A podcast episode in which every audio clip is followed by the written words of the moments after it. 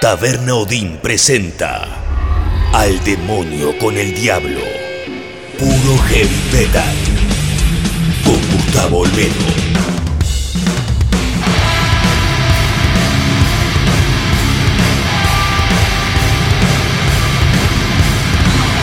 Mi nombre es Gustavo Olmedo, arrancamos un nuevo episodio de Al Demonio con el Diablo, el podcast de metal de Taberna Odín en Honduras y Tames, Palermo. Grabo cada episodio disponible los domingos 22 horas en la plataforma tabernaodinlive.com a partir de cada lunes en las demás plataformas digitales, Spotify principalmente, ahí tienen todos los capítulos para escuchar cuando quieran.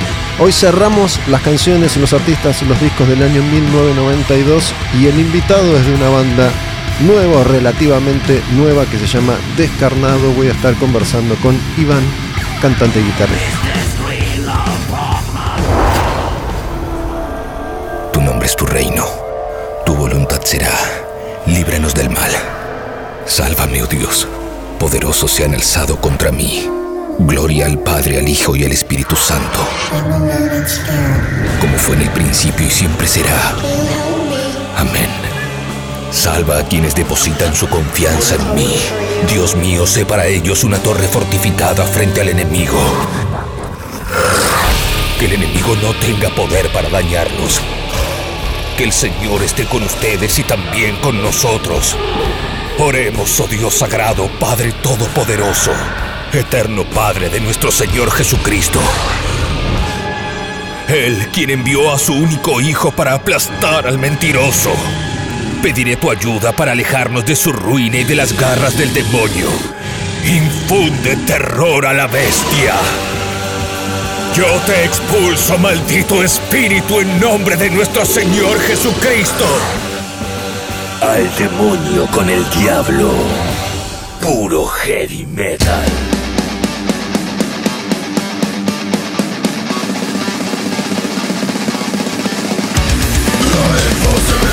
Si bien la mayoría de los episodios de Al demonio con el diablo. Vienen contextualizados de alguna forma con respecto a la historia del heavy metal argentino, cada tanto me echamos con alguna banda más joven.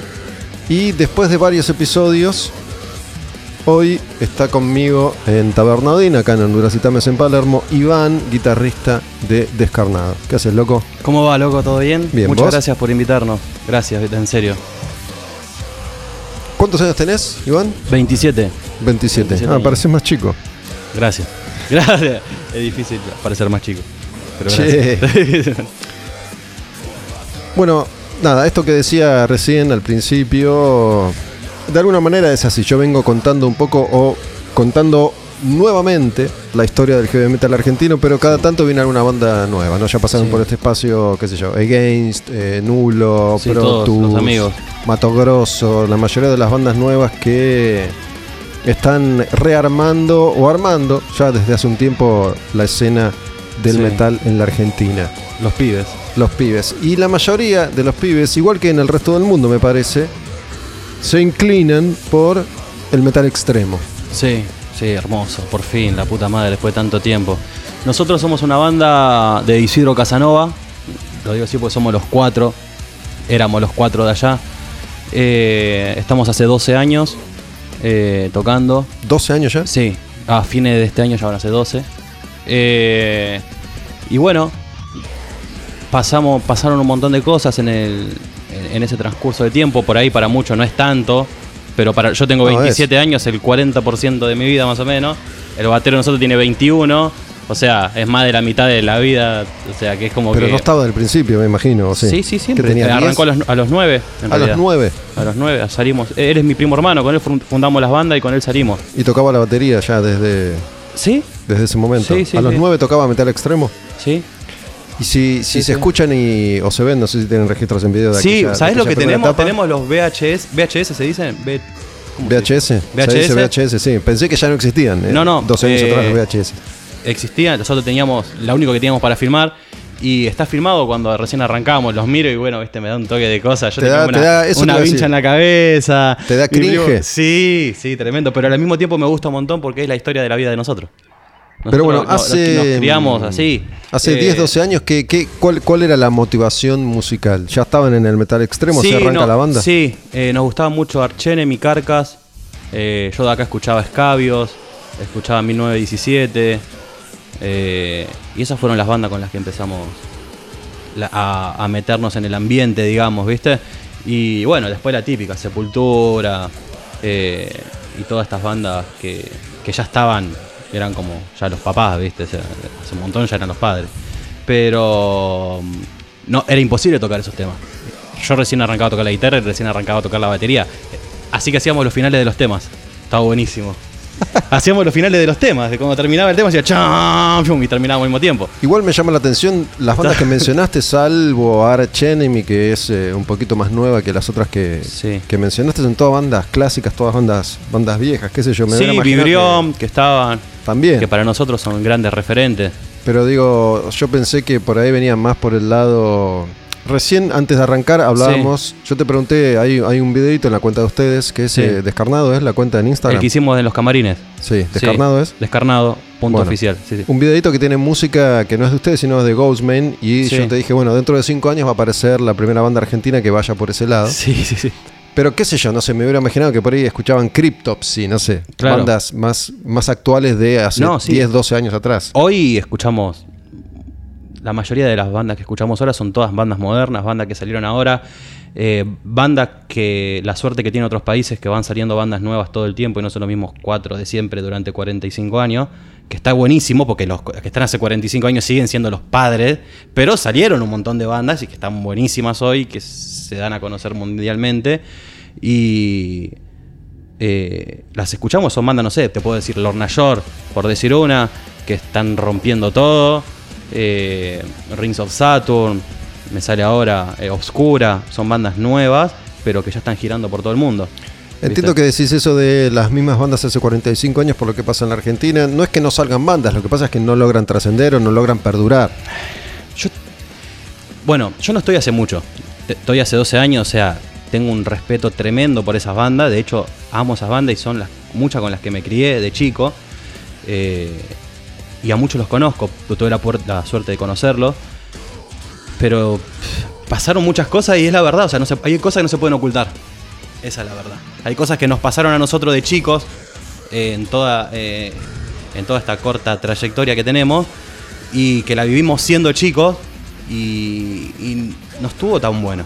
¿Pero a qué te refieres? ¿Te trataban mal los grupos? eh? No los grupos, no, no, porque nunca por ahí teníamos llegando con- en contacto en eso, por eso yo los, los saco, o sea, la- lo que es persona, por ejemplo, o sea, vos guitarrista, vos cantante, no, no, no, sino el ambiente y Ah, la producción y todo eh, ese, ese núcleo. El entorno. El- eh, exactamente, no, porque con ellos por ahí nunca lo, lo veíamos, lo saludábamos, porque siempre, imagínate, lo escuchábamos siempre, lo teníamos ahí, ¿viste? Estábamos recontentos. Pero si no, que no tuvimos por ahí nosotros muy buena experiencia, ¿me entendés? Y por eso, mirá, te puedo eh, nombrar todo ahora, justo lo que íbamos hablando con toda esa banda, como decías, la movida de los pibes que yo te decía, ¿viste?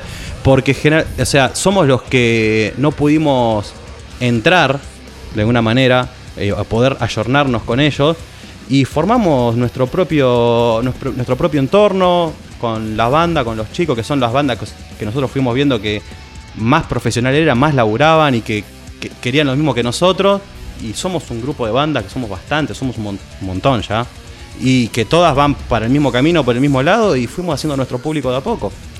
Bueno, te diría, y justo te iba a mencionar eso mismo, ¿no? Que capaz terminó siendo positivo esto que mencionás, porque la verdad es que se nota ahora por primera vez en mucho tiempo, a pesar de que yo ya, en lo personal, no transito los lugares como antes, Claro, ¿no? claro, Antes sí, sí. siempre veía las bandas en vivo, la verdad es que, Sí, eh, honestamente, yo no vi en vivo a ninguna de las bandas nuevas.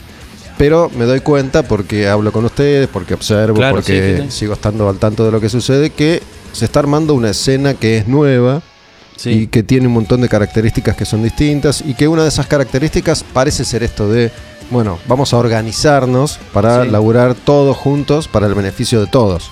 Sí, sí, sí, sí. Nosotros eh, hacemos todo. O sea, en la banda, como te mostraba hoy, o sea, les decía, nosotros hacemos nuestros propios los, los videos, eh, el que nos, o el que nos edita el video de nosotros el que nos edita video a, a todos, ¿me entendés? Eh, somos el mismo grupo de banda que nos vamos moviendo, vamos buscando, viendo bandas que por ahí recién arranca- arrancan ahora y ya las traemos con nosotros. Eh, y sí, o sea, por un lado siento como que ese público, esa batalla ya se había ganado. Lo que pasó es que yo, honestamente, con una mano en el corazón y con su muchísimo respeto a todas las bandas que dicen, yo siento mucho como que se cerró las puertas. Porque nosotros queríamos acceder y era imposible. Era imposible porque. ¿De, de qué forma se manifestaba esa imposibilidad? Y porque nosotros queríamos tocar con tal banda y eh, teníamos que vender 50 entradas a, a 100 pesos, que 100 pesos en esa época era un montón de guita. ¿Me entendés? Una ¿con banda quién- que recién ¿Con quién arrancaba. negociaban eso? ¿Con el promotor? Ponele. Es que eh, sí, claro, no, la- nunca con la banda. Yo no te estoy hablando de la banda, yo te estoy hablando de cuando nosotros queríamos intentar acercarnos. Vos pensás que nosotros no veníamos de alguien con gente conocida ni nada. Nosotros tocábamos con mi primo y, formamos la banda y quisimos salir y nos, nos encontramos con un montón de cosas que, que eran horribles porque nos hacían después subir, tocar con, con lo ni siquiera nos dejaban conectar a veces nuestros, ni nuestros propios equipos. Tocar 40, 30, 30 minutos, 25 minutos, en el, me- eh, 30 en el mejor de los casos, pero teniendo 15 minutos hemos llegado a tocar, 20 minutos, todo así apurado, con sonido, el peor sonido que te podés imaginar en tu vida, bueno, multiplicarlo por 5, porque era nefasto, pero era lo que, tipo, dale, vamos, todo así, para la bolsa, saca, saca, y vendan entrada, y pongan la guita acá, y yo decía, ¿cómo puede ser? O sea, estamos tocando con una banda que lleva un montón de gente, y nosotros le tenemos que vender las entradas, ¿me entendés? Eh, ¿cómo, cómo- se te manejan acá? No entendíamos porque no pasa, no ¿En pasa en ninguna parte del mundo, en realidad. Nosotros tocamos mucho en el oeste, en lo que es eh, La Ferrere, eh, Morón, Casanova, San Justo, eh, Capital Federal, tocamos por un montón, Zona Sur. lo único- el único creo que el lugar donde habremos tocado muy poco nada es Zona Norte, pero después de todo haremos, que tocamos por todos lados. Por todos los lados. Y cuando nos aparecían las ofertas para tocar con, con- con bandas que decía. Porque yo tenía el pensamiento que yo tenía que tocar de telonero de bandas grandes, Ujú. porque iba a haber público. Y después, con el paso del tiempo, entendí que ese público a mí no me va a ver.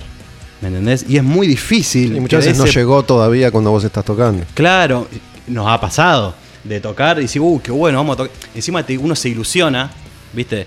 Porque viene de todo fechas del barrio, que bueno, vos conocerás, conocemos las fechas del barrio, son las fechas del barrio.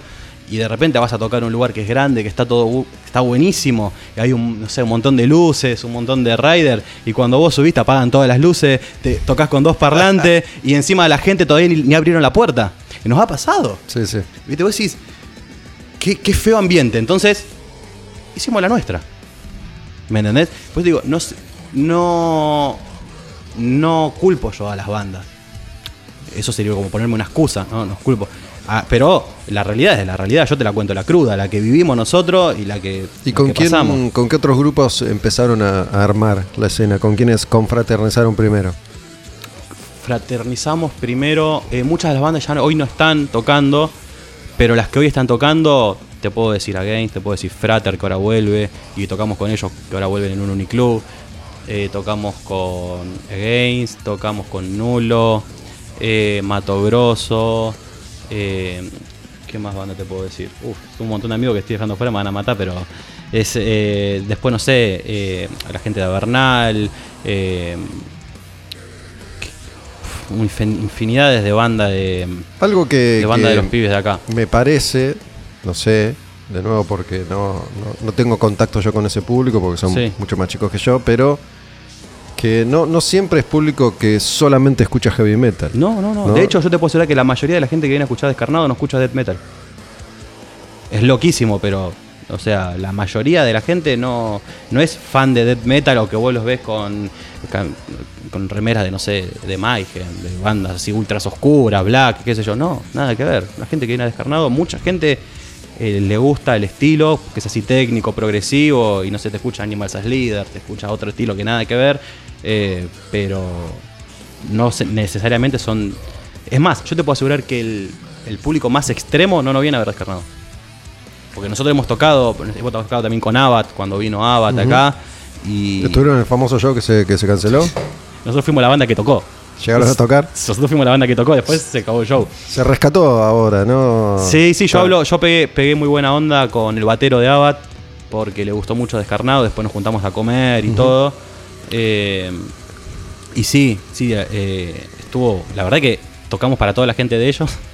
¿Me entendés? Y tocamos ¿Cuánto- con todo el escenario y tocamos como 40 minutos y bueno. Cuento la historia porque por ahí no todo el mundo la sabe. Abbas era de Immortal, ¿no? Y en la última visita a la Argentina salió a tocar, estaba completamente alcoholizado, no pudo hacer el show, que se terminó cancelando. Y bueno, eh, a partir de ese último traspié decidió rehabilitarse y tengo entendido que está mejor, está sacando un disco nuevo en estos, en Sí. estos días Sí, sí. y se, se tuvo que rescatar. Tengo un EMG que le tengo que dar al señor Abad. ¿Qué es? ¿Un micrófono? Sí. ¿Se Porque lo en una de esas se lo afané porque agarró, rompió la guitarra contra el piso y, y nada, la guitarra se hizo 60 pedazos, todos agarraron un pedazo y a mí me voló un micrófono al pie, me pegó en el pie, yo, yo miro qué carajo es porque me pegó en el pie y era un EMG. ¿Y Dije, funciona? ¿Lo usaste? No, no, no, se lo tengo ahí con el cuadrito todo para cuando venga se lo voy a devolver. Ah, ¿se lo vas a dar así como sí, está? Sí, sí, sí, este era el micrófono que dejaste la última vez que viniste.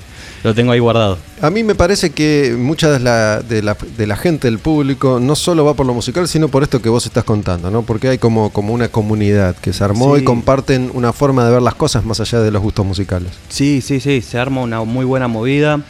Eh, si bien todas las bandas que te nombré, después, no sé, se me vienen, se me vienen todavía a la mente, Ujú. Undermine, se me vienen un montón de bandas más, eh, tienen su público igual. O sea, si vos ves que va a una fecha de ellos, es como que hay gente que va y lo sigue solamente a ellos y esto. Pero son bandas que se pueden homogenizar tranquilamente, que se pueden mezclar tranquilamente y ahí todos se conocen, ¿me entendés? O sea, es como que es el público que vamos haciendo todos los pibes de a poquito. Y yo estoy re contento de eso. El otro día tocaron con un Ronin, ¿no? Tocamos con un Ronin y tocamos con un, un- un pibe eh, que, que hacía rap, que abrió, nada que ver. Pero la gente se recopó, ¿me entendés? Entonces, y, y tres bandas nomás. Estuvo buenísimo el emergente de Almagro. ¿Me entendés? Eh, y estaba, había un montón Bueno, de hay gente. algunos lugares también, ¿no? Uniclub, Club B, El Emergente. Sí, donde sí, esta nos se movemos, mueve mejor. nos movemos mejor acá. Nos parece que la escena está acá está muy piola. Y también lo que hacemos tratar ahora, nosotros por lo que nos pasó de todo, tratar de poder. Estamos haciendo menos shows, pero tratar de hacer shows más pensados, digamos, ¿viste? Tratar de hacer, ahora queremos hacer un Roxy dentro de poco. Después queremos hacer, a los dos meses queremos hacer un Uniclub y después ver si a fin de año hacemos algo más grande, ¿viste? Pero, como te digo, siempre nosotros estamos haciendo nuestro, nuestro público. Que es el que. Lo que tiene de bueno este público, que es un público muy fiel. Muy fiel. Y eso a mí me, me voló la cabeza porque eh, hay gente que se viene a cada fecha desde Mar del Plata. ¿Me entendés? Y el otro día bajé de tocar y viene uno, una parejita de chicos y me dice, hey, yo los, ve- nosotros los venimos a ver de Mendoza, que los venimos a ver ustedes un sábado, que el emergente llovi- llovió todo y estaba lleno de gente, ¿me entendés? Gente que había venido de Mar del Plata, que después no se sabían cómo volver, que tenía que... Yo digo, ni yo lo haría, ¿me entendés? O sea, venirme de allá para ver... a- claro, ni para verme a mí me, vengo tan lejos. Y ese público que se está generando y lo que está haciendo la movida es muy importante. Yo creo que eh, de acá a un par de años va a tener mucho fruto. O sea, si se sigue laburando así, se sigue viniendo así como viene ahora, la pandemia nos golpeó mucho, ¿eh? nos hizo pelota. En el 2019 ha sido espectacular, espectacular. Eh, los amigos de Again habían hecho un grupo, ¿me entendés? Nosotros habíamos hecho un uniclub y lo habíamos llenado hasta las bolas. y se estaba subiendo la vara, pero altísimo. Nosotros íbamos a festejar los, los 10 años de Descarnado en el Roxy. Eh, y venía muy con muy buena pinta. Y uff, nos aniquiló, viste, la pandemia a todos, pero después fue como que. Nada, volvieron, se separaron un montón de bandas, un montón se murieron. Y después eh, los que. Nada, ahora los que estamos ahora salieron. Y ahora vuelven con toda la leche de todo lo que de todos estos años, de todo este año, este año y medio. Otra cosa que se nota también, que lo hablábamos antes de arrancar, es eh, el cuidado en todos los detalles, ¿no? En cómo van a producir, cómo, Sí. cómo van a mover la fecha, pero también en la estética, en, en el arte, en los videos, en las redes sociales. Sí. Digo, ya no, no, no es medio cualquiera como... No, en este estilo, en el deathcore, en el death metal, como no hay un referente acá en Argentina, porque no, no- no es que tenés un carajo, ¿me entendés? O Alguien a nivel de carajo, alguien a nivel de animal, o alguien a nivel de, de orcas, como para seguir a esos tipos, ¿me entendés?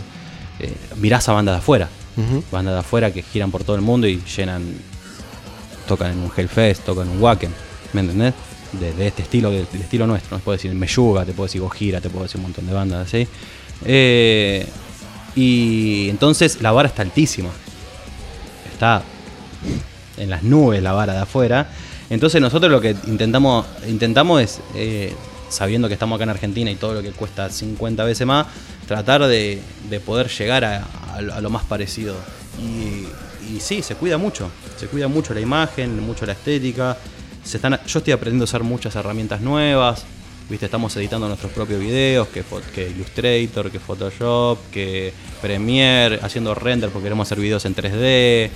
Eh, cosas- Bueno, esa es otra diferencia que, que es notable porque hoy si querés podés aprender, ¿no? Tenés las herramientas a mano para aprender. Antes, qué sé yo, hace 20 años si querías hacer un video no podías contratar una productora de cine para, para tener a mano todo lo que hacía no, falta. Y no, para- hoy está buenísimo que el, que el que tiene ganas hoy, vieja lo haces. ¿Qué, qué onda? Digo, porque si bien eh, es redundante, pero Argentina Sí. siempre es un lugar difícil económicamente para, Sí. para hacer cualquier cosa. Estos últimos años, además de la pandemia, han sido de los, de los peorcitos económicamente, ¿no? Sí. Donde la inflación está cada vez más jodida, mucho más jodida que el promedio jodido que siempre manejamos. Sí. Y lo que tiene este estilo, que es el, el metal extremo, es que me parece a mí es uno de los que técnicamente más ha evolucionado. Digo, para tocar rock puedes seguir tocando con la misma guitarra de hace Sí. 80 años, pero bueno, ustedes tocan, las guitarras ya tienen 14 cuerdas cada una, el bajo Sí. tiene 17 cuerdas. Sí. ¿Cuánto, Eh, cuánto cuesta equiparse? ¿Vos qué, qué No. guitarra usás, ponele? No, es una locura. No, no. Nosotros es una barbaridad lo que voy a decir, pero es lo que vale. Eh, cada, yo, toco un- yo, yo toco con una guitarra de MSP que la fabrica un chabón acá, es Bahía Blanca.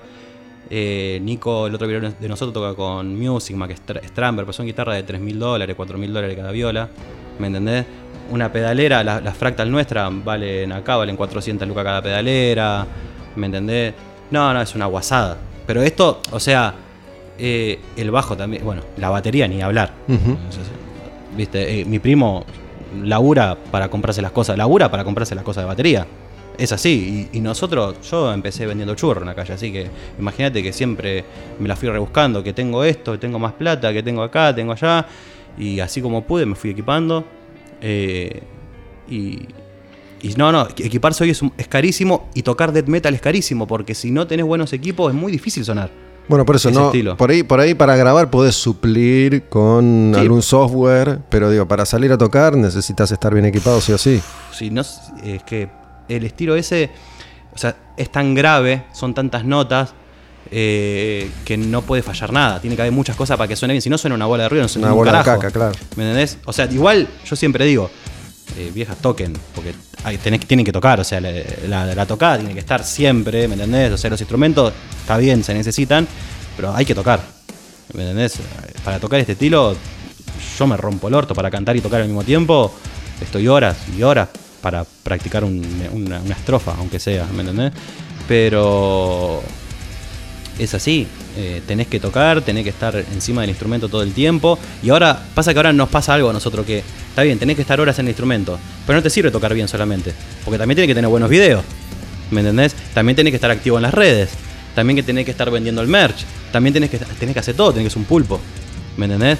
Entonces, eh, es como que es muy difícil. Es extremadamente, es, es puro amor a, a, a ¿Qué, lo que hacés, mm, pero es muy, muy, para mí es muy, ¿Qué o sea, tanto, me cambió, toda la vida a mí. ¿Qué tanto cambió la técnica para tocar la guitarra, por ejemplo, en este tipo de música? ¿No? Donde ya, digo, a veces el diapasón es mucho más ancho y tenés que mover los dedos de otra forma. No, eh, no sé si en la forma de tocar, sino en la forma de componer por ahí. eh, es, el estilo de nosotros por ahí es muy intrincado.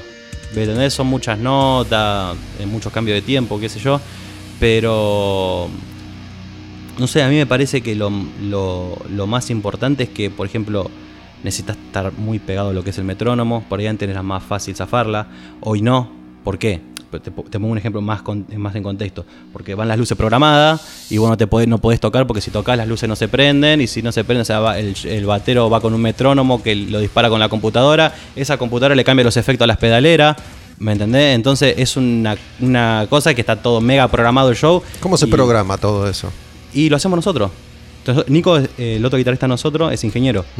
¿Viste? Eh, entonces, ayuda, es, es como el, el cerebro más grande de la banda y aprendemos todos. ¿me entendés? Pero está absolutamente todo programado yo. Hace, No hace un tiempito, yo, yo lo he mencionado en algún capítulo anterior, seguramente lo viste porque hace un tiempo se viralizó un, un videíto del iluminador de Meyuga, ¿no? Que metía, metía los dedos sobre, Sí, sobre sí, la yo lo consola. conocí, lo conocí, en Chile, sí. Pero como que hacía todas las luces en vivo, Sí, es un animal. ¿no? Es Eso en general ya está programado, no se hace así. Hoy en día o, o- o también. Eh, el que tiene un, un animal como ese, yo lo haría con ese animal. Sin duda, no lo programo ni en pedo. ¿Me entendés? El tema es que. Que se sabe cada, cada nota, cada es un movimiento. integrante más de la banda. Claro. Es como el, Es el un otro batero, más. ¿me entendés? O sea, que en vez de tocar la batería, toca con. O sea, y es una locura. Yo lo vi en vivo, no lo podía creer. Es como un mega tecladista que en vez de sonar, maneja luces. Pero sí se puede programar. eh, aunque a mí me parece que hacerlo a mano con un tipo que lo tengas ahí, te ahorras muchos dolores de cabeza. ¿Viste? Es, es que falla una cosa y falla todo. Cuando vos programás eso, la iluminación, por ejemplo, ¿la podés setear para que siga a un instrumento o tenés que ir lo que cosa hace- por cosa no, programar? Es Q por Q se llama. Es nota por nota. Nota por nota tenés que armar por las luces. nota se arma las luces. Por ejemplo, acá suena ta, ta, ta, ta, ta, y de ahí ya se apagaron y se prendieron y cambiaron. En el momento en que vos tocas la nota, se apaga, se prende, se, mue- se mueven. Nota por nota tenés que hacer eso. Sí, y te queda para el próximo show. Claro, porque vos haces un render en, en MA. eh, haces un render ahí y después ahí lo program ahí programás, tenés un escenario virtual donde vos pones las luces, en qué posición querés que estén las luces, dónde van a estar posicionadas, tenés que ir a medir el escenario, porque también después lo tenés que pasar ahí para que tenga más, para que sea igual. Eh, y después, eh, bueno, nada, Si vos a programar a- eso. Te- o sea, ahí te aparece acá, eh, es como un lenguaje de programación, un código que va corriendo y ese código le da información a las luces. ¿Y qué Eso usas? te lo una, notebook. Una, tablet. Una notebook, Una sí. notebook. Esa notebook después lo que vas a hacer es te comp- compras un aparato que convierte el lenguaje de las luces, lo convierten en el lenguaje de las luces, o sea, el lenguaje de la, de la computadora lo pasa como eh, por un aparatito que eso lo, lo conectas eh, en la consola, digamos, y es como que ahí sí recibe ese- esas señales y ahí ya maneja todas las luces. Es una locura. Está Una vez que vos programaste tu show, podés replicarlo las veces que quieras Sí, de pero, esa forma. pero también tenés las pantallas. Entonces nosotros también laburamos con las pantallas, que las pantallas vayan cambiando a medida que nosotros que vos vas tocando, que vaya apareciendo o los tales discos del show, el arte y efectos y toda la boludeces. Pero eso lo hacemos todos nosotros, por ejemplo. Entonces, eso es lo que te decía. Hay que tocar la viola, hay que estar todo el día así, pero hoy eh, yo estuve, por ejemplo, hoy estuve todo el día, estoy programando, estoy queriendo hacer unas entradas eh, que son una especie de, como si fuera un NFT en 3D y entras con eso al show, ¿me entendés? Entonces hoy estuve todo el día con eso en el laburo, ni laburé, ¿me entendés? Entonces, eh, Che, y si en el show, no sé, alguno, alguno pifia, se, le- se le cae el palillo y se va toda la mierda, ¿cómo es? No, pero no. Ulises ya la tiene reclara. Hemos pifiado un montón de veces y nada, se saca los in eh, Y se acomoda. se acomoda, el iluminador. eh, siem- nunca, nunca dejamos las cosas sin nadie supervisando. De las pantallas es un tipo con las pantallas, el iluminador es un tipo manejando las luces, que ya nos conoce porque siempre laburamos con los mismos nosotros. Nos conocen de todas las boludeces que nos puede llegar a pasar y, y la pasamos bien, ¿eh? O sea, están buenísimos y hasta hemos agregado un tema en medio ahí sobre, uy, bueno, la gente quiere seguir tocando un tema, toca uno más, ¿me entendés? Y sí, sí, es- eso es- sigue estando.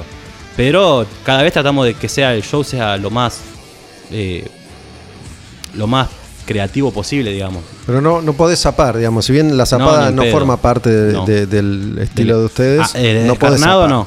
No, ni a palo. No podés improvisar algo No, ahí. llega a improvisar algo, llega a improvisar algo violero, los mato. No, no, tiene que sonar como el disco. Suena como el disco. Yo eso te puedo asegurar, Descarnado suena como el disco. Igual, igual, igual. Y laburamos para que siempre suene mejor y haya algunas cosas nuevas, pero que no están hechas. así, O sea, están pensadas gritos nuevos o breakdown, que son un poco más lentos, eh, cambios de tiempo que no están en el disco, pero están armados para el show. No, no está así al azar ni a palo. Sí. Todo eso es un atractivo extra para tocar este, este estilo, porque hoy en día la verdad es que por metro cuadrado en el mundo hay muchas más bandas de metal extremo que de- Sí. de, heavy clásico tipo Sí, sí, sí. Halloween. Y como no hay mucha gente que, que venga a ver el estilo, nos divertimos con eso. no, sí, o sea, a nosotros nos encanta. Nos encanta. Eh, yo calculo que lo hacemos como para superar siempre, o sea, nosotros trabajamos así, siempre tratar de superar lo último que hicimos. Bueno, el último video fue así, bueno, este quiero que sea mejor. Este que hicimos así, bueno, quiero que, quiera que sea mejor.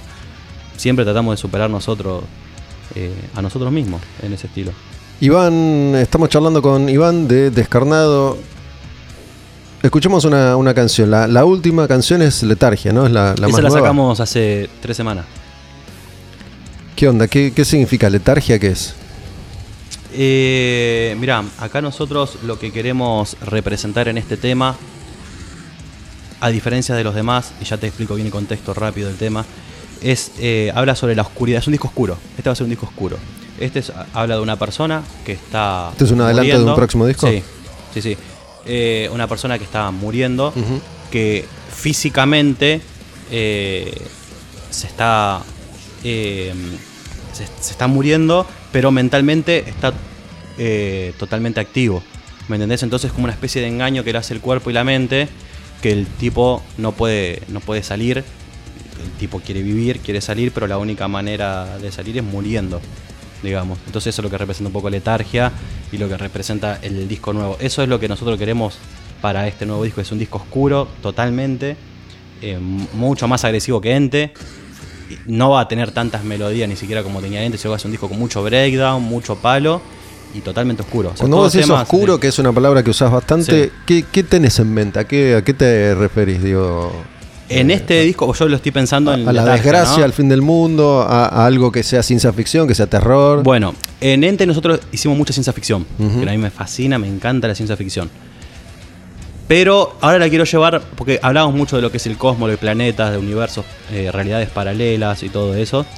Eh, y ahora lo que no, y de hecho creamos entes que represaba la gravedad, el tiempo. Y ahora esto acá es como la parte oscura de eso. ¿Me entendés? Habla de parte de ciencia ficción de que eh, temas que caen tipo invasión, ¿me entendés? Eh, de gente. mm, ta- También habla mucho de las emociones controladas, eh, mucho de especie de tecnología, pero mirado de una parte oscura. ¿Me entendés? Es como que siempre llevando ahí entre la vida y la muerte, pero mucha tecnología de por medio, mucha... Eh, no sé muy bien cómo ponerlo en palabras acá. Igual esa es otra cosa que también, después de décadas, Sí. está cambiando en Argentina, ¿no? Porque, de nuevo, más allá de la realidad en la que siempre estamos inmersos y, y el Sí. contexto y el estilo del músico argentino para hacer rock o metal, históricamente el heavy metal estuvo ligado a un mensaje que más o menos se viene replicando década tras década, incluso Animal, que en su momento fue una renovación, terminaba hablando más o menos de lo mismo, pero con otros colores. eh, sin embargo, hoy hay un montón de grupos que están encarando hacia otras cuestiones como Otras las que vos acabas de, de descubrir, ¿no? Sí. ¿Cómo es que cuatro pibes de, de- de Casanova Sí. se interesan y, y- y fueron incorporando toda esta información que vos contás? Primero, es algo que nos gustaba a todos. Lo que es la. Bueno, más que nada en Ente, eh, es algo que nos gustaba a todos, que era el tema de los ovnis, el tema de los. eh, del universo, de las constelaciones, de la gravedad. eh, hay un tema que habla sobre el choque de partículas, hay un tema, o sea, son todo, es más, más ciencia, más. eh, también mucha ficción porque habla sobre viajes en el, en el tiempo, sobre realidades cruzadas, donde nosotros estamos acá charlando, pero en otro momento no nos hubiésemos cruzado nunca y qué estaríamos haciendo, con distintas realidades en- que van pasando en un mismo tiempo. ¿Me entendés? ¿Y este interés lo comparten? Sí, sí, nos volvemos locos. Nos- ¿Y nos cómo, cómo, digo, si querés tirar postas tenés que estudiar? Sí, sí, sí, sí. Nos juntábamos a, a leer, a estudiar y a ver eh, qué era lo. Y después cómo llevarlo a la música, porque ahí fue el desafío de verdad. Era dificilísimo y que queden bien las palabras que vos decís, viste, para cantarla, cantarla podrido, que quede bien, que no sea. eh, buscarle un poco la vuelta siempre. Pero fue algo que nos gustó a todos, ¿eh? O sea, el que tra- más, el que vino más con ese lime fue Nico. ¿Viste? Eh, ¿Qué hace Nico que hacía? Nico es el que toca la guitarra y los La coros. otra guitarra. Sí, ahora, ahora, ahora no está más acá. Él está viviendo en Nueva York. Y se viene acá para tocar y se vuelve. Eh, ya- Cada show se viene para acá. Y bueno, vino ahora acá en el de el, en el emergente y ahora está, justo me, me escribió que estaba ya por comprar los pasajes para venir para ahora el del Uniclub. ¿Qué hace allá? Es ingeniero en sistemas allá. Ah, él es el que diseña todo. Sí. Y bueno, él vino con ese lime y yo no lo tenía tan presente. eh, y cuando lo empecé a, a ver me voló la cabeza. Dije, uy, qué bueno que está esto. Y empecé a leer, a buscar. ¿Qué, qué- qué empezaste a investigar? Eh, ¿Por, mirá, dónde, ¿Por dónde fuiste? yo fui mucho por, honestamente, YouTube, Wikipedia, en ver eh, documentales de gente de que hablaba un poco de las realidades paralelas, de que hablaba un poco de eh, del universo, del cosmos, de qué era la gravedad, de qué era una estrella, de qué era, de qué era un agujero negro, por ejemplo, de cómo estaba, de qué se conocía de eso nomás. Entonces decía, bueno, nosotros queremos representar la energía del agujero negro que lo usaban como combustible para viajar en el tiempo unas naves. ¿me ¿entendés? Empezamos, nosotros después con lo que aprendíamos dibujamos una historia. Hicimos una historia así hicimos un arte que representa cada uno de los bichos que está en el arte, representa algo del espacio, está todo en el disco. Eh, y bueno, y en este nuevo es lo mismo básicamente, pero ya es más historias más personales y ya más oscurito. No sé ¿Viste? si, si el fin es encontrar algún tipo de, de verdad, entre comillas, ¿no? Sí. Porque verdades puede haber múltiples. Pero sí hay una sobreabundancia de, contenidos. teorías. Sí, sí, Si vos te pones a ver videos en YouTube, te lleva la vida entera. Sí, ¿no? sí, sí, sí. ¿Cómo, cómo, supongo que siempre uno que empieza a investigar empieza ya después a aprender y empieza a discernir y empieza a saber que hay que ir por acá, hay que ir por allá, de acuerdo a tus, a tus inclinaciones Sí. también. Eh, pero bueno, es mucha información que está disponible. Uf, sí, fue una locura hacer ese. Sí, sí. Es mucha información, medio que te perdés un toque a veces también. Pero más que nada, eh, después es tirarlo a la mesa con los cuatro y decir, bueno, che, ¿a ustedes están de acuerdo con esto? ¿Les gusta esta idea? Bueno, sí, vamos, vamos por acá. Bueno, y empezamos a dibujar, mira, traje esto, la idea es recrear un espacio-tiempo nuestro, ¿me- que nosotros hagamos y que em- y bueno y empezar a crear los personajes y que vamos a hacer perso- los personajes interactúan no interactúan eh, en qué realidad vive cada uno y entonces bueno empezamos a crear ahí a partir de la información que traíamos empezamos a crear las historias eso ¿Cuánto, ¿Cuánto tiempo? Voy a ser obvio de nuevo, Sí. pero hay una, una cuestión generacional que nos, que nos separa, ¿no? Porque a mí me aburre ver videos. Me aburre Sí. ver videos. Yo si pienso en investigar, voy a pensar en libro, Sí. ¿no? Sí. Eh, en definitiva, no sé qué te lleva más tiempo, si leer un libro o, O ponerte a ver sí. 300 horas de, de video, pero a mí me cuesta mucho quedarme frente a una pantalla mirando algo mirando algo. sí ¿no? Pero bueno, es lo que vos me decís que, que hicieron. Sí, y no- además, no, solo eso, sino que estás eh, aprendiendo a editar, aprendiendo esto, aprendiendo lo otro. sí yo estoy todo el día Gran la parte de tu vida transcurre frente a alguna pantalla. todo el tiempo. La mía, la de Nico, que, bueno, imagínate Nico, que es ingeniero, labura de eso, labura con eso, y después termina y se pone con lo nuestro, está todo el día con eso. O sea, por lo menos Nico. Yo, Brian está editando a fondo con todo el contenido que yo voy armando, o sea que, y Ulises también, Ulises, eh, lo mismo, o sea, sí, estamos los cuatro metidos en la pantalla. Es la verdad, no le voy a mentir, no le voy a decir, estoy con cosas, yo estuve mirando video como un enfermo. Sí, hasta las 3 de la mañana. Todo, todo esto que vos acabas de, de describir, además tienen que componer las canciones, armar las canciones y Sí. también tienen que, que vivir y tienen que hacer otros trabajos para poder Sustentar esto. sustentar todo esto que, que sí, hacen. es una cagada. Porque te saca de contexto. Vos decís que eh, llegaste a vender churros. ¿Qué haces a- ahora? ¿Te, te fuiste a vivir a No, Zárate? después, después yo empecé a laburar en aduana. Después eh, em- eh, formé una. Laburé siete años en lo que es comercio exterior. Después me formé mi propia empresa. de Yo tengo una empresa importadora ahora, hoy en día. eh, y me dedico a bueno, importación y comercialización acá en el mercado interno. ¿Pero de algo en particular o traes Eh, sí, cosas no, para traigo otras? placas de video, eh, computadoras, todas cosas de tecnología. Y ahora me estoy metiendo un poco en las cosas de instrumentos y unas cosas más específicas. Y después. ¿Qué tan complejo está eso? Porque No, es hasta, por- hasta hace bueno, poco... está tan complejo, tan complejo que no pude seguir solo con eso porque el banco para transferir afuera te pone 10 mil millones de trabas y es una cosa que no lo voy a poder contar ahora acá, pero prácticamente es imposible. Es imposible, por ¿Me eso. entendés? Entonces, como me cortaron de todos lados, O por ahí te, te, puedo las cosas- hacerlo, pero lo puedo hacer muy poco y muy ahí, no como a mí me gustaría. Eh, y bueno, eh, imagínate, yo empecé importando contenedores y ahora estoy importando eh, cargas individuales, ¿me entendés? Porque se cortó todo y me tuve que salir a buscar un laburo medio de raje y, ahora estoy laburando en un peaje, ¿viste? Ahí en Zárate, en la parte de sistemas, justamente. Eh, Estoy con la, en la parte de redes, todo eso. Pero a mí, la verdad, nada que ver. O sea, no es lo que yo me preparé. Yo siempre me preparé un laburo que me dé tiempo para que yo pueda girar con mi banda, pueda tocar con mi banda y que, y que pueda beneficiarla a mi banda. porque hice una importadora? Porque yo después me traigo mis instrumentos, me traigo mis cosas para mí, para la banda, el sonido, las luces, todo. Entonces, como que voy a decir, bueno, yo laburo, pero al mismo tiempo lo que hago beneficia a mi banda. ¿entendés? Y aparte tengo el tiempo de que, o sea, yo tengo que ir a tocar, tengo que ir a girar, no ando pe- dependiendo de nadie. ¿Me entendés? Ahora todo lo contrario. Pero bueno, es que si no, no hago, no sobrevivo así hasta que no se afloje un poco el tema este, no voy a poder. ¿Cómo, ¿Cómo lo vivís todo esto, no? Porque desde que empezamos a charlar hiciste un relato que tiene sus cosas malas y sus cosas Sí. buenas, y sin embargo acá estás y salen adelante y hacen y hacen las cosas y las hacen bien, pero digo, ¿cómo, cómo, cómo lo vivís? Digo, ¿cómo te vas adaptando a medida que las cosas suceden, las vas resolviendo, vas renegando todo el tiempo, diciendo qué país de mierda todos los días? No, no, no, ni a palo, ¿eh?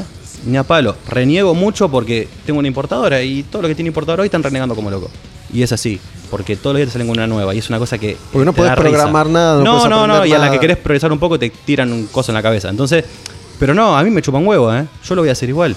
Yo sé bien lo que quiero hacer el día de mañana. Yo sé quién quiero ser y dónde quiero estar. Y yo armo mi vida para eso. ¿Me entendés? Pasa que van pasando tan. Es que, no sé, es como que cambia todo tan rápido acá en Argentina todo el tiempo que te tenés que adaptar sí o sí.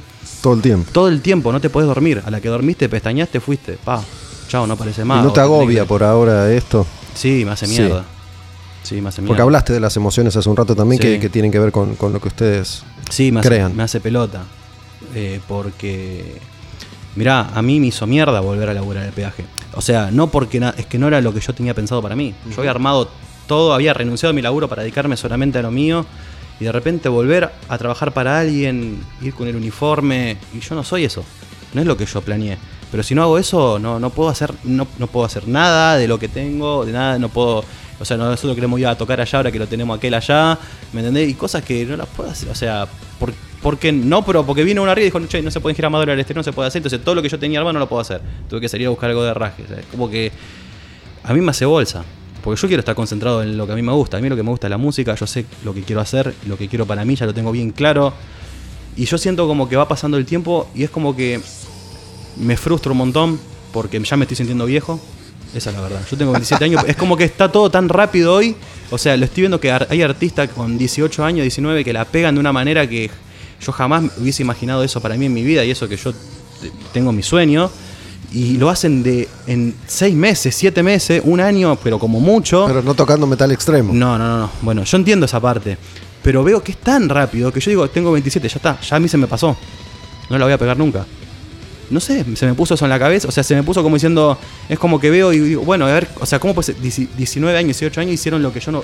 Hace años que vengo intentando hacer y no lo puedo hacer. O sea, o lo hice mal, fallé y ya tengo 27 años. O sea, yo no sé, me siento viejo con 27. Capaz que escucho esto dentro de 20 años y digo, qué pelotudo que era. Pero hoy me siento así. No Pero sé bueno, si porque todo pasa tan rápido, por qué mierda, pero me Por siento eso así. te, te, te he preguntado, te hacía estas últimas preguntas porque, porque entiendo que, que- que es agobiante y que es frustrante y, y que tenés que tener una mentalidad de hierro para, para no sucumbir Sí. a algún tipo de estas circunstancias que, que te tocan Porque- atravesar y de pronto viste te terminás mirando la pared a oscuras todo- toda la noche sin dormir. Porque sé quién quiero ser. Yo sé que yo tengo bien claro quién quiero ser mañana. Yo lo sé. El tema es que no se me dio todavía. Pero so- to- todos nosotros. Y, y ¿Pero lo qué que- quieres que- ser? ¿Músico? Sí. Sí. Y, y yo lo, lo que más contento estoy es que es por, es por mis compañeros. Porque tengo cuatro, tres monos al, al lado mío que. No te digo que uno se viene de Nueva York para tocar acá y se vuelve. ¿Me entendés lo que te digo? O sea, no es joda. Esto es la vida de nosotros. ¿Me entendés? Pasa que es muy difícil acá. Pero no, no es excusa, ¿eh? Es muy difícil, no es excusa. Pero es la vida nuestra. Yo me crié con eso, es mi primo hermano. O sea, ¿me entendés? Nosotros armamos la sala en el living de mi abuela. ¿Me entendés? Mi abuela miraba la novela, pusimos una pared así, tocábamos del otro lado. ¿Me entendés? Entonces, Le la- musicalizaban las novelas. Claro, ¿me entendés? Y tocamos death metal. ¿Me entendés? Entonces, eh, es la vida de nosotros. Nosotros toda la vida que hicimos lo mismo. Brian es el compañero mío del colegio. ¿Me entendés? Y, y somos, fuimos siempre los cuatro muy unidos, muy nosotros, ¿viste? Y es la historia de la vida nuestra. Eh, nosotros no estamos jugando, eh, no es joda para nosotros, es, es, es la vida de nosotros, ¿me entendés? Y nosotros sabemos y tenemos bien claro lo que queremos hacer. Queremos ir a eso. ¿Sabes qué? Me, me hiciste pensar. eh, ¿Conoces a Martín Furia? Martín de eh, Martín Furia que- Furia es su apellido. Eh, No, no, no lo tengo. O capaz que sí, pero no. Martín Furia tocaba en Jesus Mártir. Mm. No sé si llegaste a escuchar Sí, Jesus Mártir sí, en su sí. momento. Sí, sí, ya sé. Pero bueno, hace muchos años que vive en Europa, se casó allá y era asistente de Destruction, la banda de Alemania. Ah, sí, sí, sí la tengo. Y ahora se fue el guitarrista y está tocando él la guitarra en Destruction. Y justo me acordé porque vi un flyer hoy, ayer, Sí.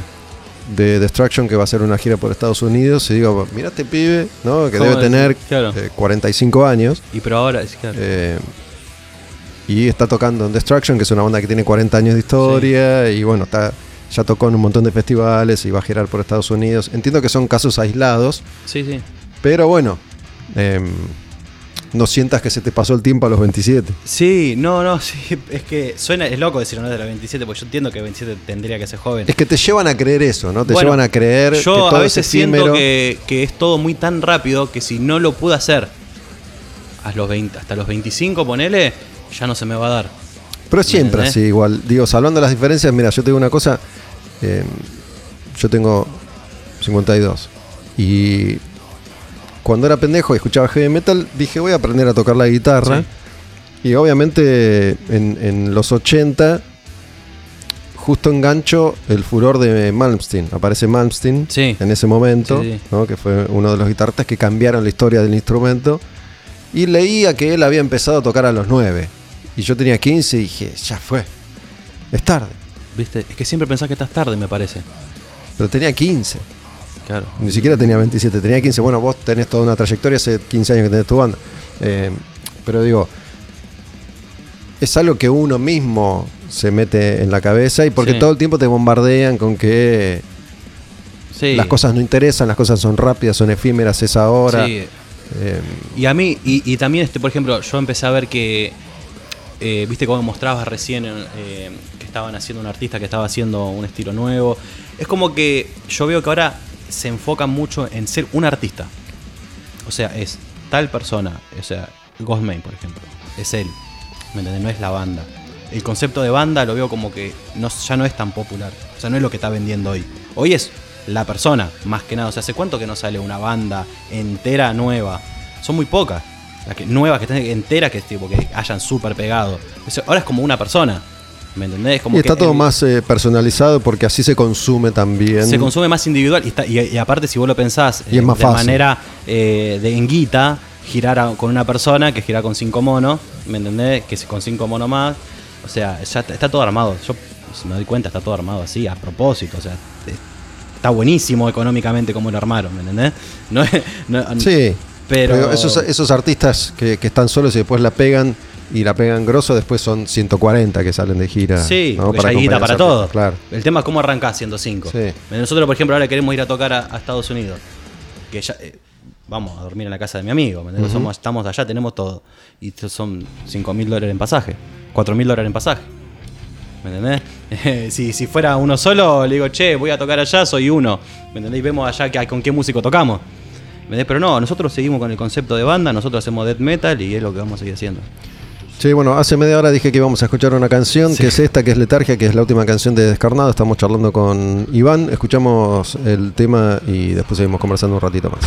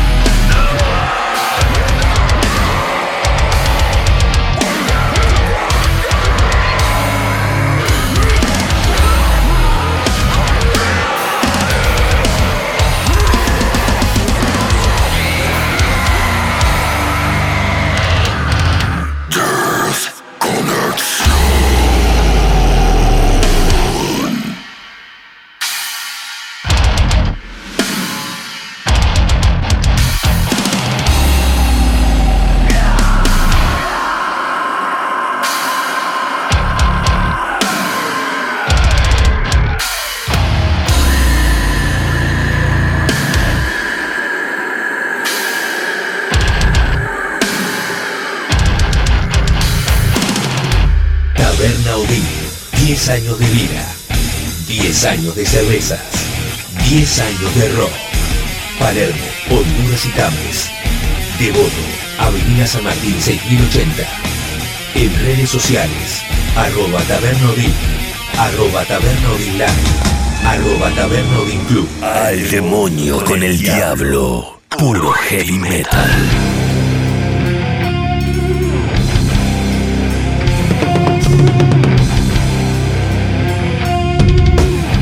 Seguimos con Iván de Descarnado.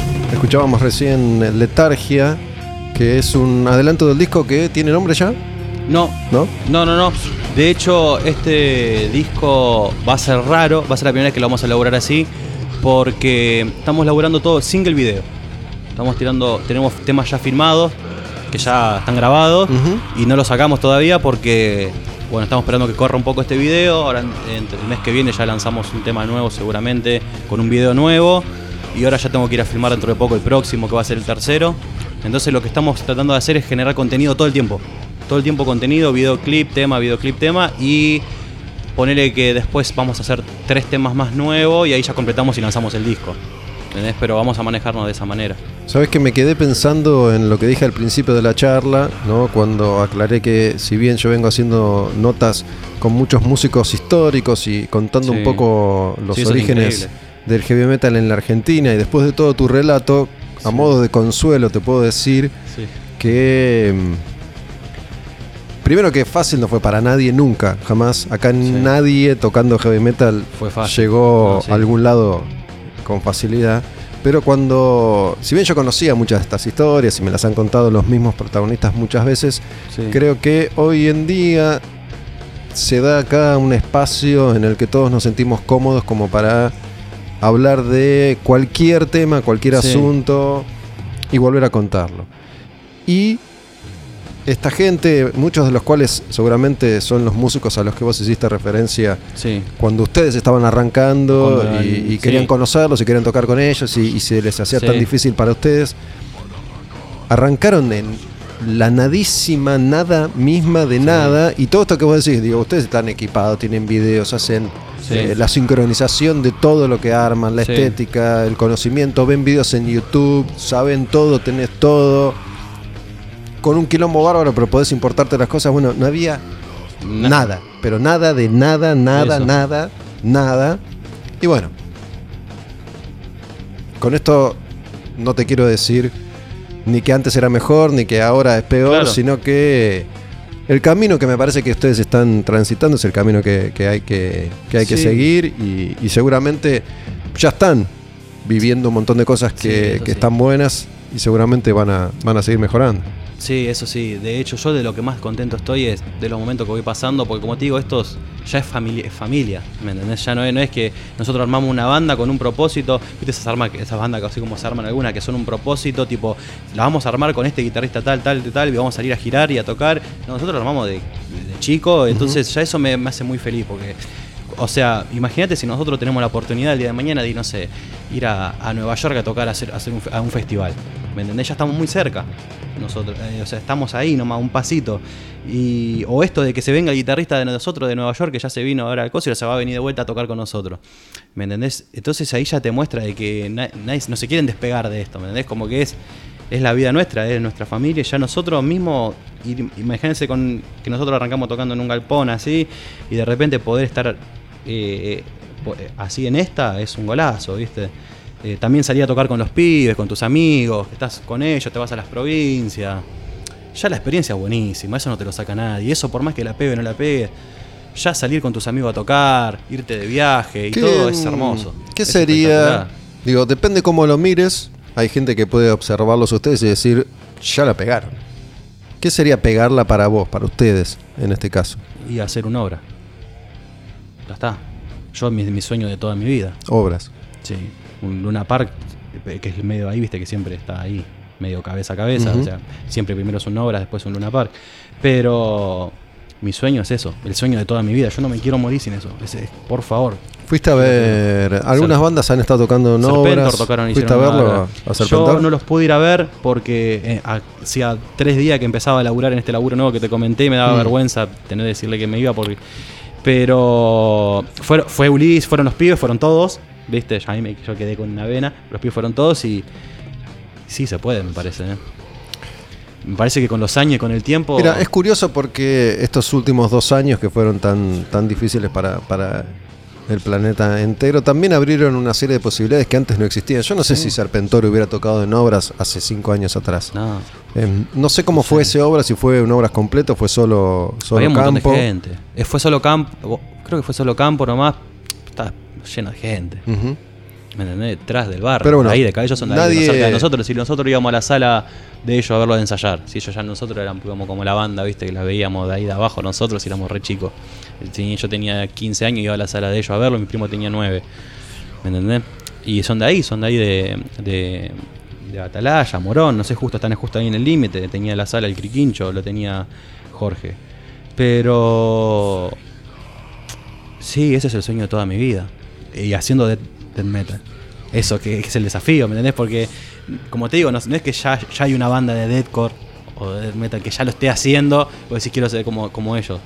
Lamentablemente, porque sería por ahí, viste, este, ya habría un público ya armado para ese estilo y ya cosas, pero acá es como que hay que hacerla, ¿viste? El público hay que hacerlo despacito.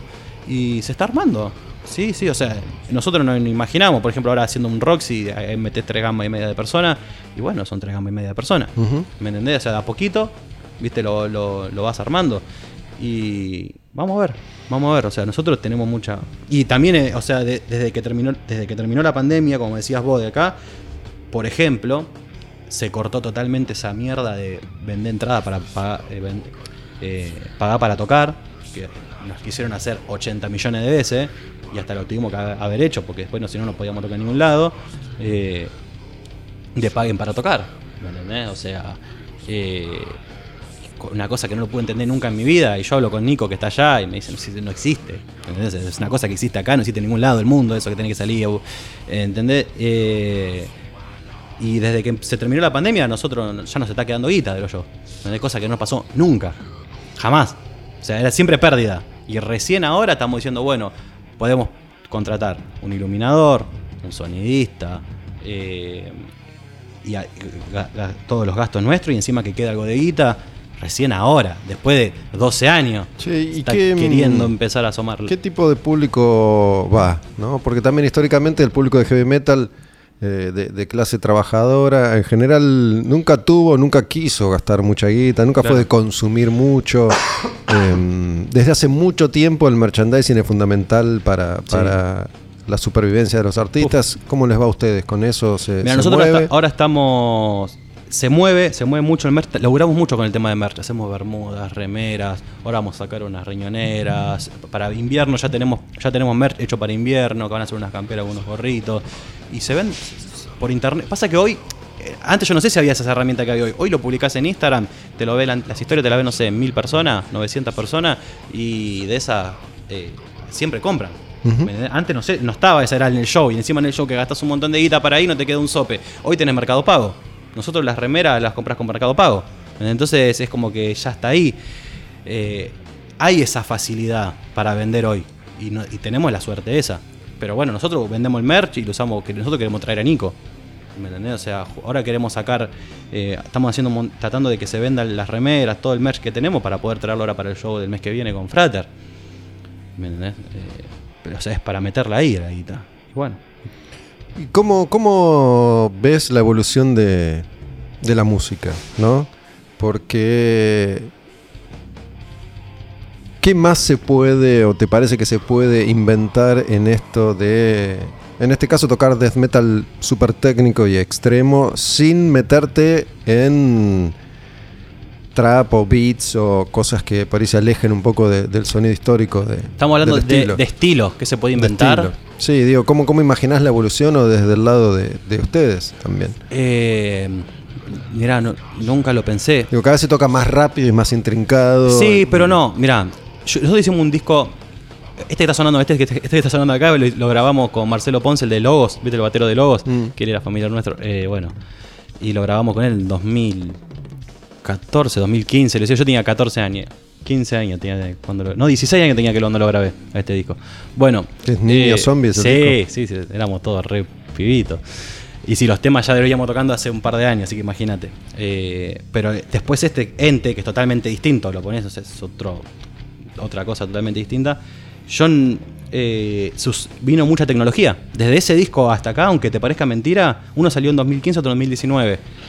Eh, eh, la tecnología cambió totalmente. Yo me acuerdo que en ese disco recién empezaba a escuchar hablar de. Yo, o sea, lo que nos llegaba a nosotros también, no sé si antes lo hacían, pero lo que, los plugins, por ejemplo.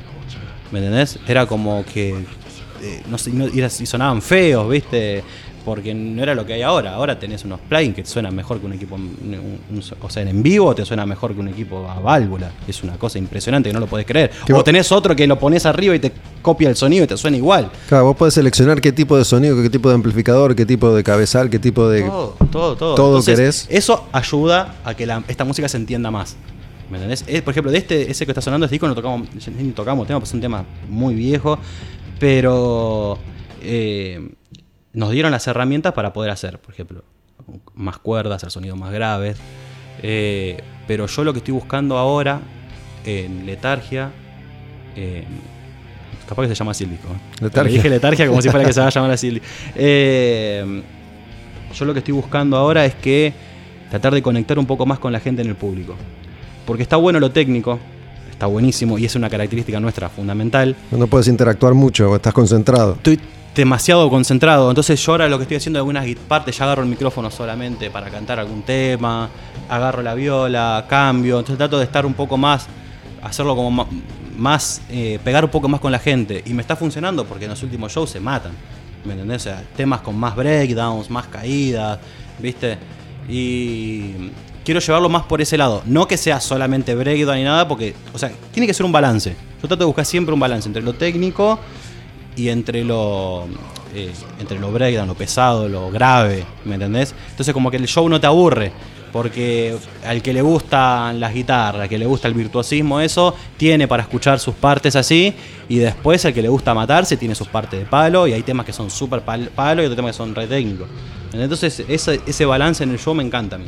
¿Te, te lesionaste alguna vez? Tendinitis, Sí. dolor de muñeca, de hombro, Una de vuelta, codo. sí, sí, me recontra acuerdo porque sabe cómo me dolió como la concha de mi hermana.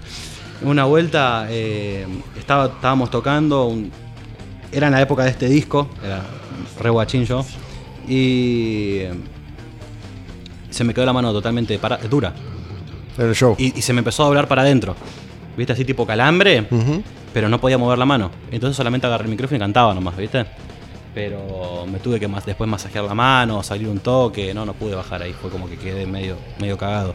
Pero eso fue lo único. Después, por suerte, con la voz, nunca. Yo la voz me la recontra cuido mal, ¿viste? Trato de tener mucho, muy responsable con el tema de la voz.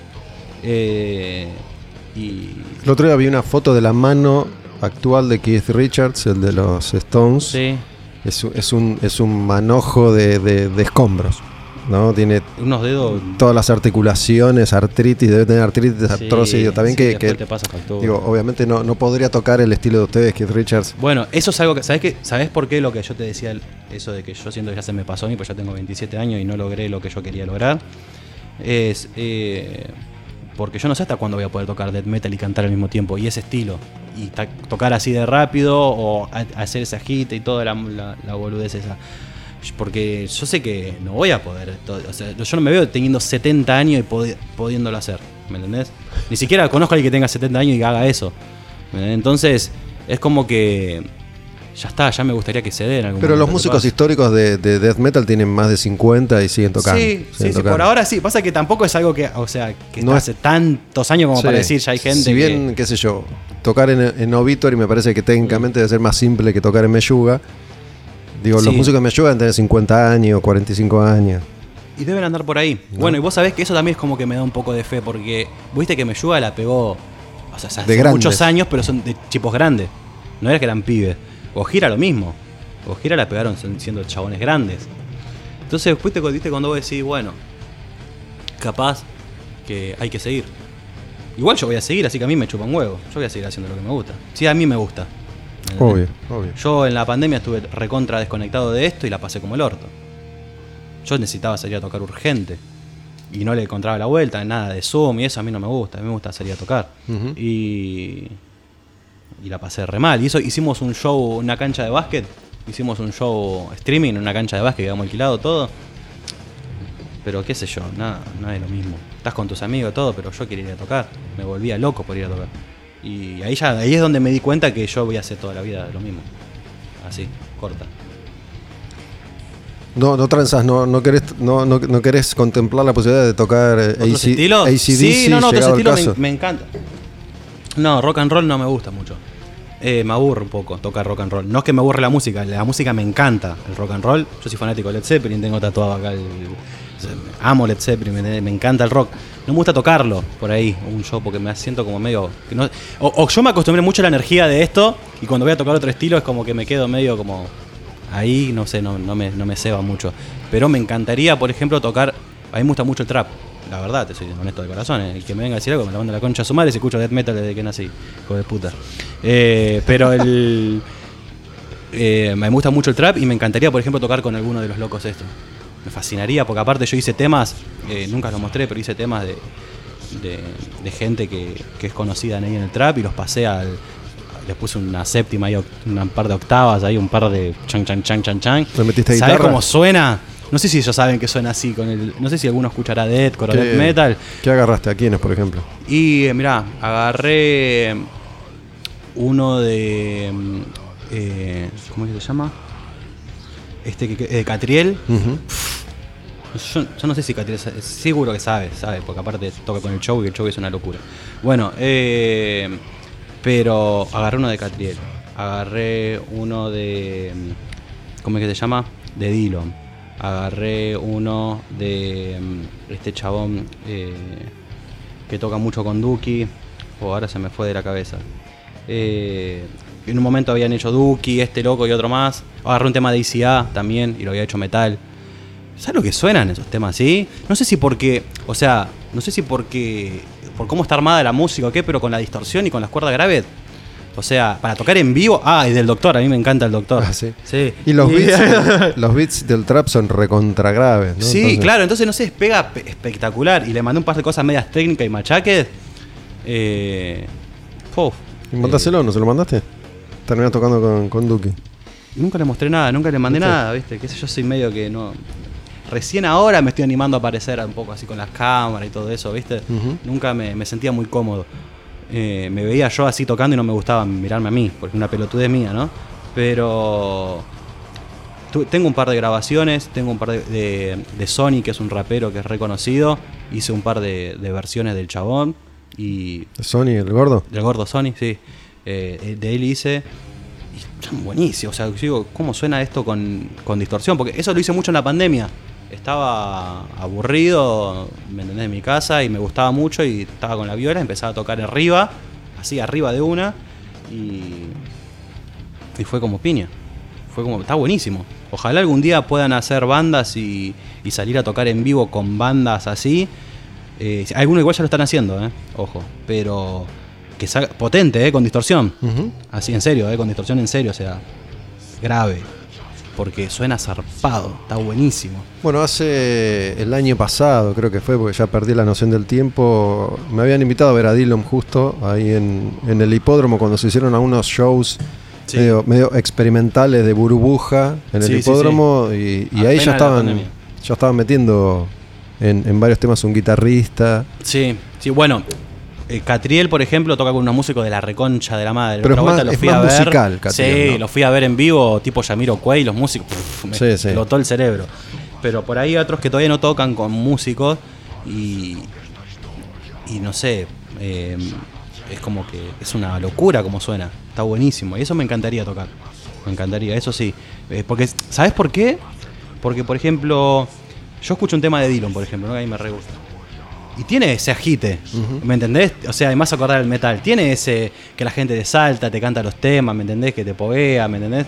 Y es como medio oscurito, tiene un montón de cosas que son re oscuras. Si vos los escuchás bien, tiene un montón, un montón de cosas en los beats y eso que son re oscuras. Están buenísimos, de así tonalidades menores, disonantes. Está lleno, está lleno. Y yo digo, a esto le pones una viola, una- un buen batero, te explota la cabeza en vivo. Bueno, fui a ver cuando vino hace unos años Ghostmate, no sé si fuiste. Ah, en el teatro. No, no, no fui a ver. En el Teatrito. teatrito. En el teatrito.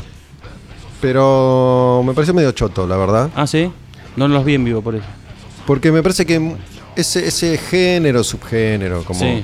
quiera llamarlo, tiene toda una carga estética y visual que tiene que estar y tiene que estar bien. Porque si vos ves eso en un video y decís, uy, la puta madre, después lo ves en vivo y es medio chotón. Te comiste el. eh. No sé si es una cuestión de experiencia, de presupuesto. A muchos eh, traperos o raperos les ha pasado también, que dicen, voy a meter banda y todavía no están listos para hacerlo. Y no, no, no Pero queda porque bien. muchos la pegaron tan rápido que, por- que, hay que hay que tocar con una banda. Son un montón de años para Claro. que, ¿me entendés? Eso es un montón de, de, de- de XP que necesitas subir para, para estar ahí. Y por ahí, es que yo me pondría en el lugar de ellos, me podía haber pasado lo mismo. O sea, si yo la pego en un año, cuando hice este disco, la pegaba, no sé, y estaba tocando en un, en un lugar como esto que tocan ahí, tipo, no sé, eh, el hipódromo de Palermo, yo me cago encima. No puedo tocar, o sea, lo mismo que toca ahí. ¿Me entendés? Y después tenés que, tenés que hacer un montón de. Igual los pibes tocan tanto que enseguida, eso ya están recurtidos ahora, supongo, pero. eh, es un, hay que subir así de repente, es un subidón muy fuerte.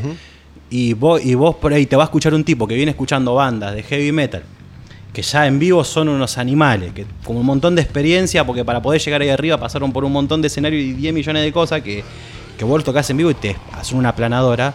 Y sí va a haber mucha, va a ser una diferencia zarpada. Iván, Igual- sí. decime. No, que igual Ghostmain, yo los escuché, son, son medio así desprolijos esa onda, si no, vos habrás escuchado eso, medio desprolijos, los sonidos medio Sí. raros. No es que está, no es que estuvo mal, pero me pareció que le faltaba, le faltaba esto que vos decís, no, le faltaba, le faltaba Experi- sí, experiencia, le experiencia. faltaba, viste. Eh, por ello estoy acostumbrado a las bandas de rock o de metal Sí. que te rompen la cabeza cada vez que pisan un escenario, le faltaba eso. Me pareció medio un Nine Inch Nails. Sí, Que- a ver, que, quede bien claro, no, no es que yo estoy diciendo, ah, la banda de metal somos lo mejor ni nada del mundo. Yo estoy hablando de un tema de cantidad de años. Si, un, Sí, sí, si un tipo la pega en un año y se va a hacer un, un, un hipódromo de Palermo, no es un tipo que está hace 12 años haciéndolo y te Ah, hace un hipódromo. ¿me Además que hay que decirlo que, que, digo, son, son medio ratas de laboratorio también, ¿no? Digo, empezaron con la computadora en su cuarto, en su casa, y se hicieron así, no es que, que empezaron a tocar en bares. Claro, pero eso, eh, por eso digo, el lander está muy bueno para curtirlo. Hay que curtirlo, hay que curtirlo porque ahí te, te nutrido un montón de cosas que si el día de mañana tenés la mínima posibilidad, ¿sabes lo que me gustaría? Poder tener un escenario de eso. Con descarnado, con todo lo que hacemos ahora, con todas las visuales, las luces y todo. Sería el sueño de poder verme así tocando. No, para mí sería una locura. Ya me lo imagino.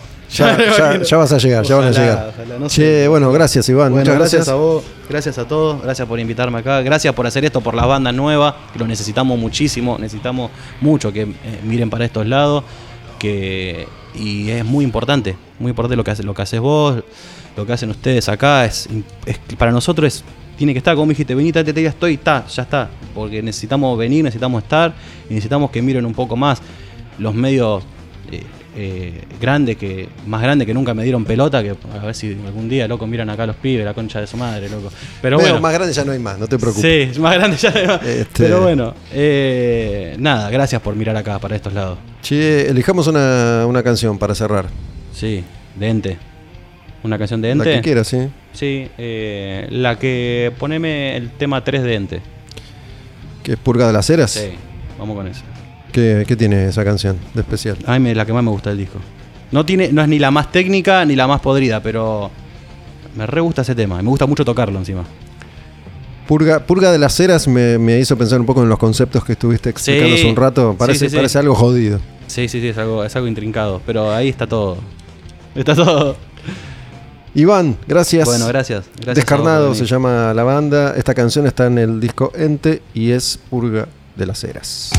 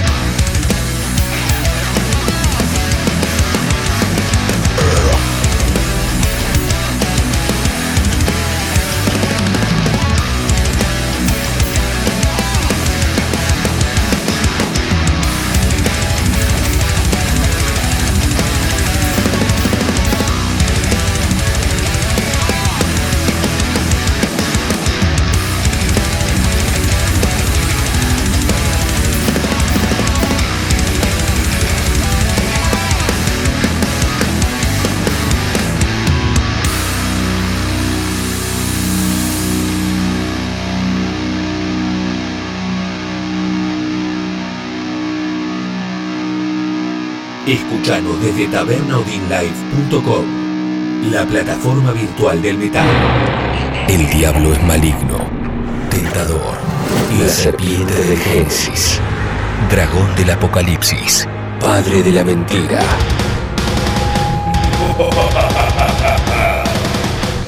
Al demonio con el diablo. Puro heavy metal. Al demonio con el diablo. Pure metal.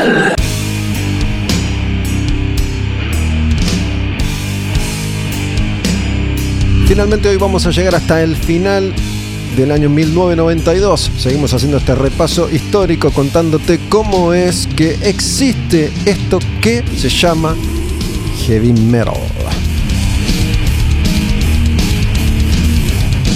Y arrancamos con Unleashed. Shadows in the Deep. Segundo disco ya de Unleashed.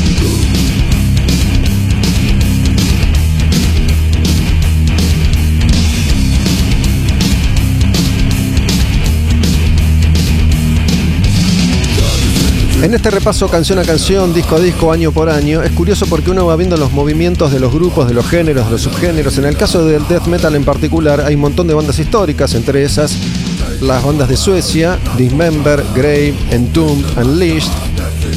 Muchos grupos que obtuvieron rédito apenas arrancaron, como Entombed, y otros grupos que fueron ganándose el respeto de la mayoría con el paso de los años, como el caso de Unleashed.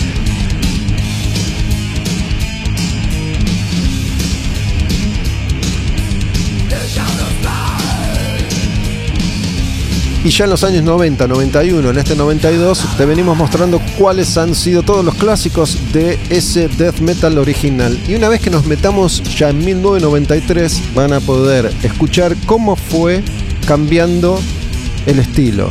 Ya para el 93, Carcass hace Hard Work, Entombed hace Wolverine Blues. Empiezan a aparecer un montón de movimientos nuevos que se suman a aquellos que ya existían.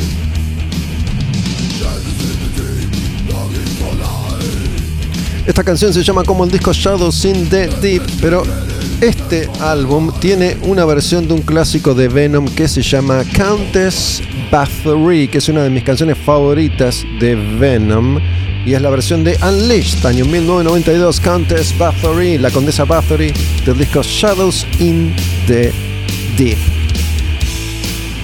Y el sonido es rockero. Capaz que en el 92 esto era muy heavy, siempre digo lo mismo, pero hoy lo escuchás y decís, yeah baby, rock and roll.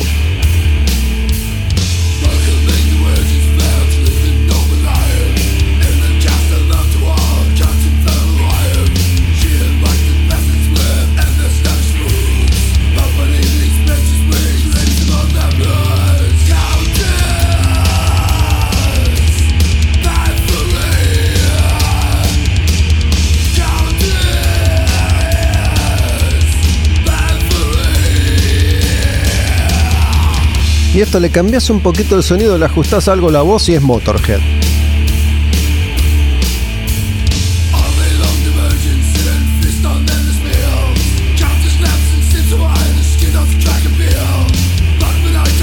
Como siempre les cuento, utilizo un criterio muy arbitrario que es el mío y depende de cada momento para seleccionar una canción o dejarla afuera.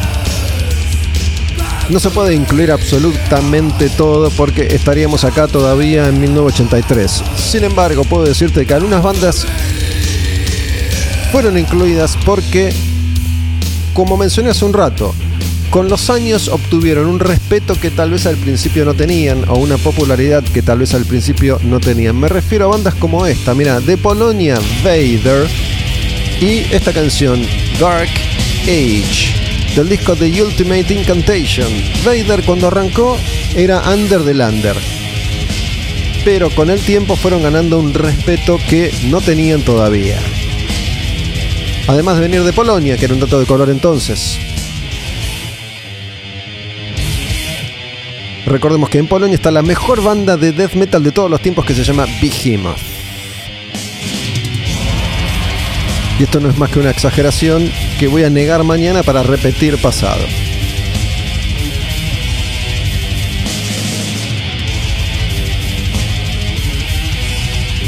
Últimas canciones del año 1992. Estamos con Dark Age de Vader.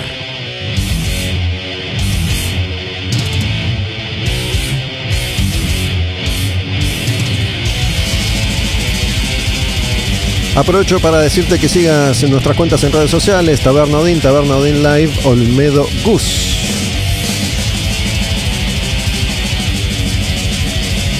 Capítulos estreno los domingos 22 horas desde la plataforma tabernaodinlive.com a partir de cada lunes en Spotify.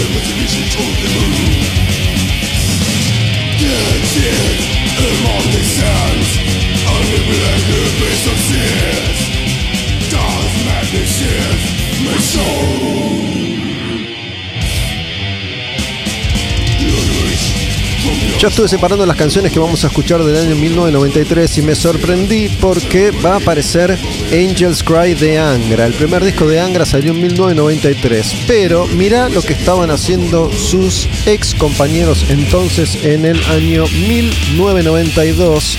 Después de haber pasado por Viper, André Matos, el cantante, arma Angra. Y sus ex compañeros reformulan la propuesta y graban este disco que se llama Evolution. Viper de Brasil.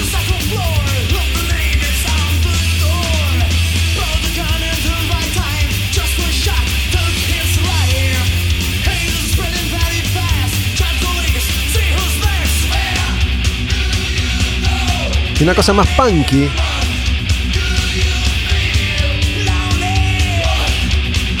Alejados del heavy clásico del power que tenían con André Matos en voces.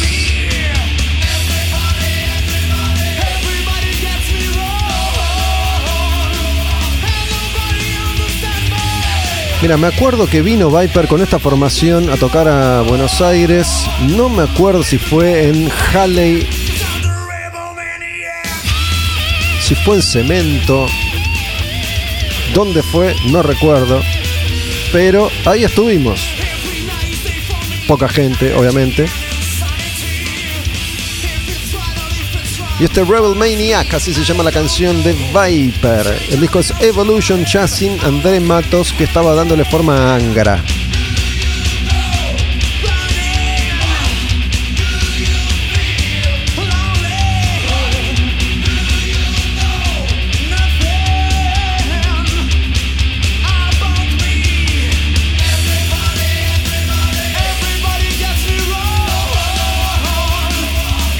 Me acuerdo que este disco me había gustado, está bastante bien, lo que pasa es que se aleja mucho del sonido original y a la gente no le gustó tanto. Rebel Maniac de Viper.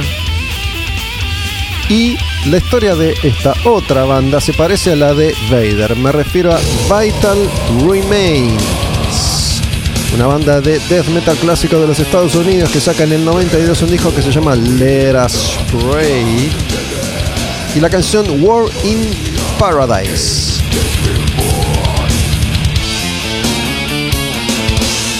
De la escuela Massacre, de la escuela Death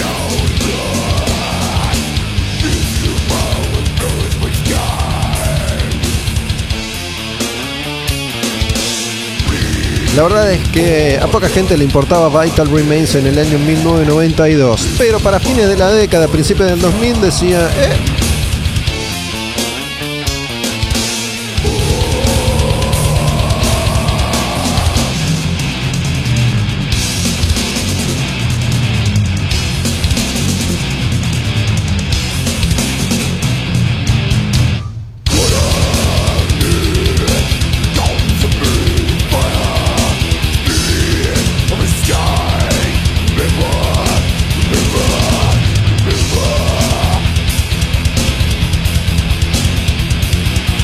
Y ahora vamos a escuchar algo que tiene que ver con el sonido clásico de los 80. Mira lo que estaba haciendo Blackie Lawless de Wasp en el año 1992. Es el año en el que edita este álbum que se llama The Crimson Idol.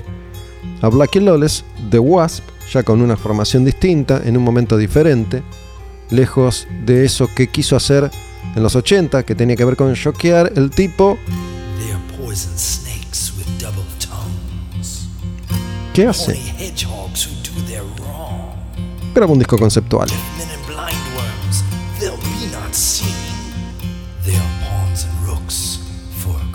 king.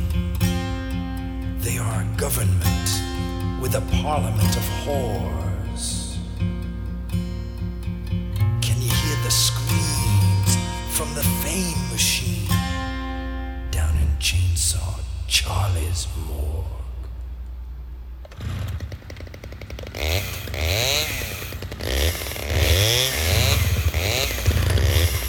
Esta canción se llama Chainsaw Charlie, de ahí la motosierra.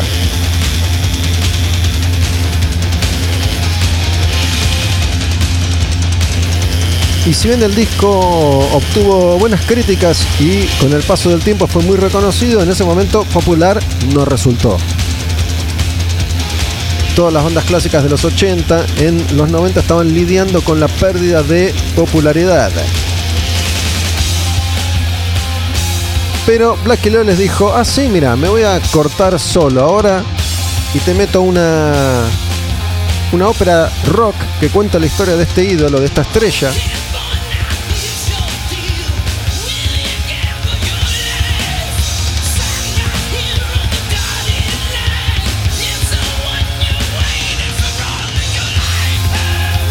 De esta estrella de la música, ascenso y caída.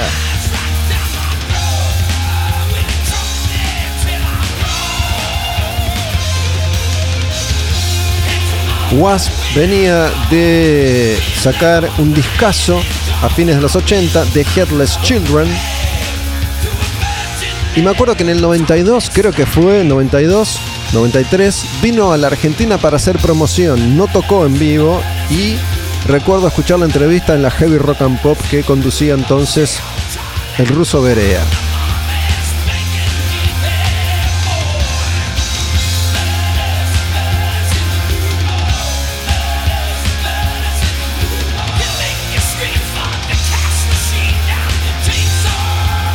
Y este personaje que termina convirtiéndose en un adicto a las drogas y el alcohol, se convierte en una estrella de rock.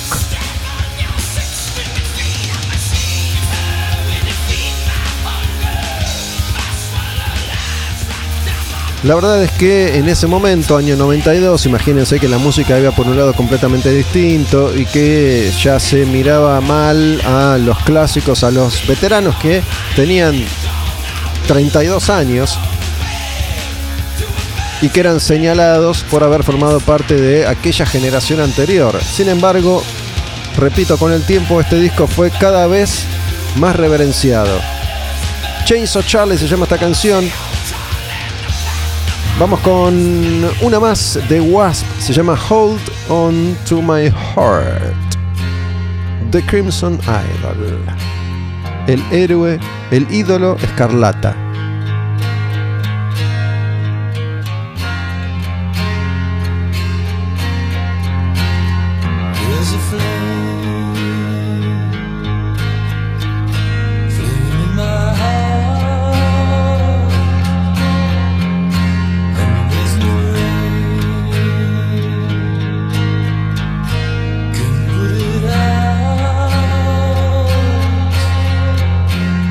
Out. Blackie Lawless lo que hace en este disco es contar un poco las peripecias de los músicos de rock. Los problemas emocionales, los conflictos personales y familiares, las adicciones a las drogas, al alcohol, convertirse en músicos, en estrellas, toparse con eh, los lugares oscuros de la industria, del negocio.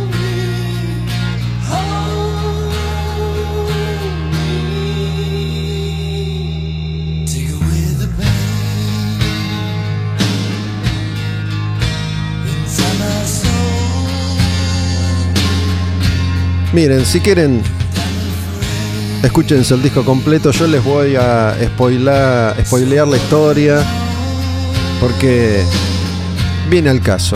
La verdad es que este personaje, que en el disco se llama Jonathan, se suicida.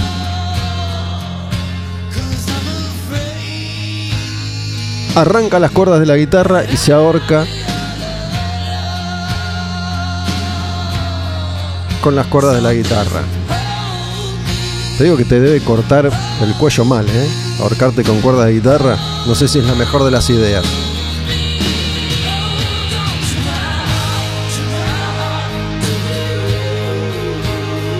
Obviamente si estas canciones suscitan tu interés, lo mejor que puedes hacer es escuchar los discos completos.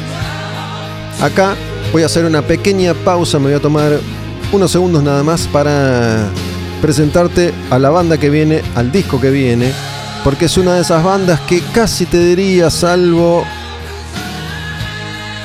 algún tipo de repercusión que lograron en los 90, pasaron inadvertidas para la mayoría, si bien es un grupo que todavía existe, la verdad es que los primeros discos de esta banda, que se llama Warrior Soul, son alucinantes. Este es Salutation from the Ghetto Nation y es tal vez, tal vez, el mejor.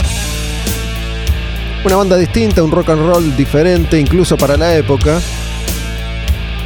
Salutation from the Ghetto Nation.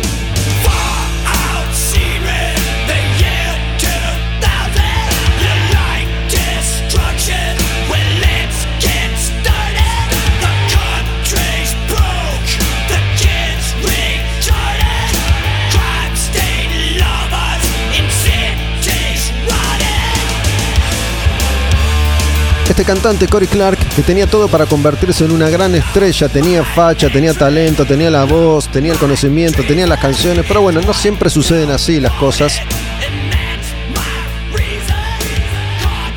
Este temazo se llama Love Destruction y el tipo tenía además un mensaje con compromiso social, moral, político, distinto también a la mayoría de las bandas de rock de la época. Tipo muy inteligente, me gustaba mucho, me gusta mucho Warrior Soul.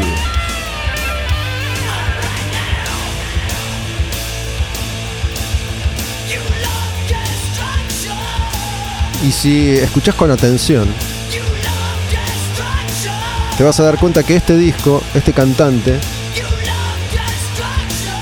tienen eso que a veces destaco y es la furia. La furia que transmiten las canciones y él al cantar.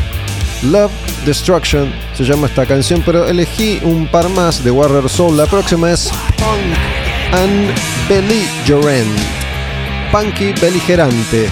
Esa es una palabra que bien describe a Cory Clark. Beligerante, sobre todo en esa época.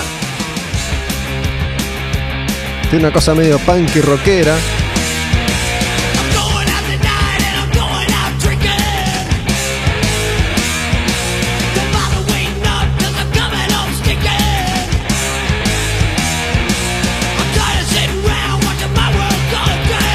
Este es uno de esos clásicos ejemplos de una banda que lo tenía todo y, sin embargo,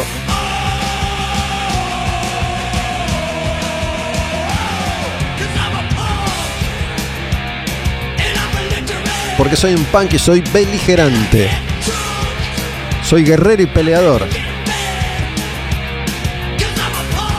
Repito el nombre para que lo noten.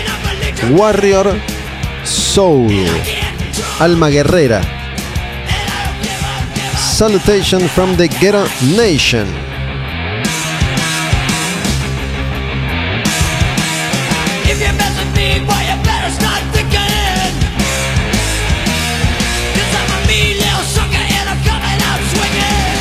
Una pequeña historia de color de estas que suelo intercalar eh, en los relatos en el año 1992, justamente cuando salió este disco editado y yo hice mi primer viaje a los Estados Unidos,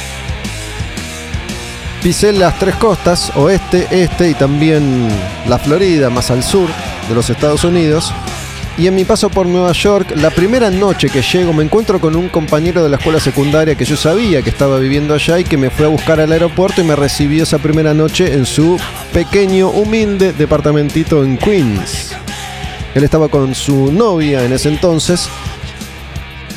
Y en esa primera noche yo me voy a un lugar que creo que no existe más, pero existió durante muchísimo tiempo, que se llamaba Dancetería, porque en Dancetería tocaba Warrior Soul. Y llegué, el show ya había empezado y me vi unas cuantas canciones de Warrior Soul. Me di ese pequeño gusto en mi primera noche en Nueva York. Pepe, José Pitaluga se llama mi compañero de la escuela secundaria y también de la escuela primaria. Nada, esas historias de la vida. Él trabajaba ya en una pizzería, estuvo muchos años en los Estados Unidos, después se volvió. Pero fue a hacer esa experiencia, fue a hacerse la América. En ese mismo viajecito, en esa misma semana, fui a Nueva York y vi a Megadeth con Suicidal Tendencies. Ninguna de las dos bandas había tocado todavía en Buenos Aires. Megadeth iba a tocar al año siguiente, en el 93. Era la gira de Countdown to Extinction. Y lo llevé, tenía dos entradas y lo llevé a Pepe. Pepe aguantó 15 minutos, tres pogos y se fue a la mierda. Me dijo, me voy, te veo en otro, en otro lado. Chao. Lugar chiquito, lindo. Me queda una última canción de esta hermosa banda que se llama Warrior Soul. El disco es Salutation from the Ghetto Nation. Esta canción Ass Kicking. Ass Kicking Rock and Roll. Denle bola a esta banda, denme bola. Ya saben.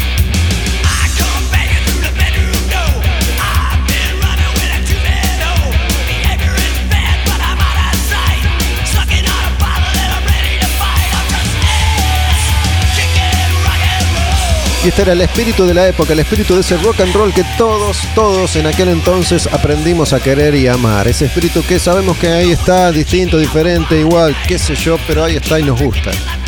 Ass Kicking Rock and Roll. Warrior Soul en El Demonio con el Diablo.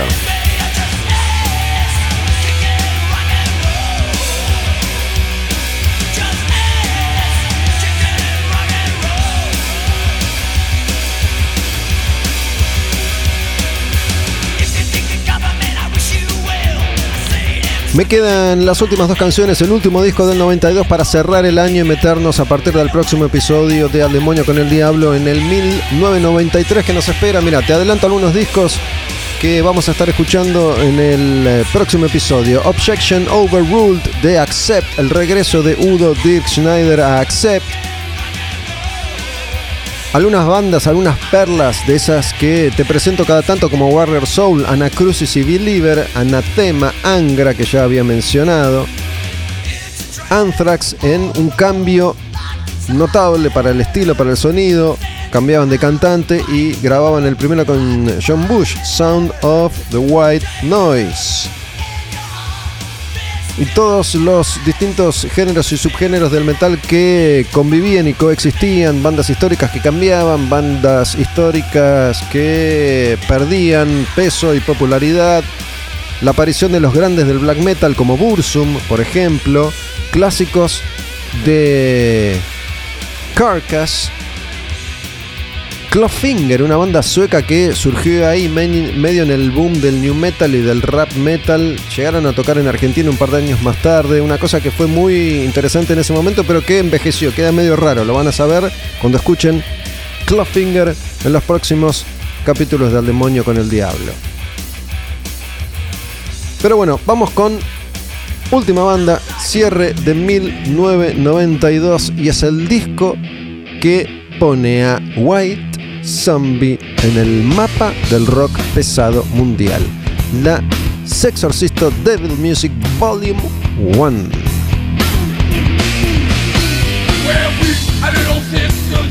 Y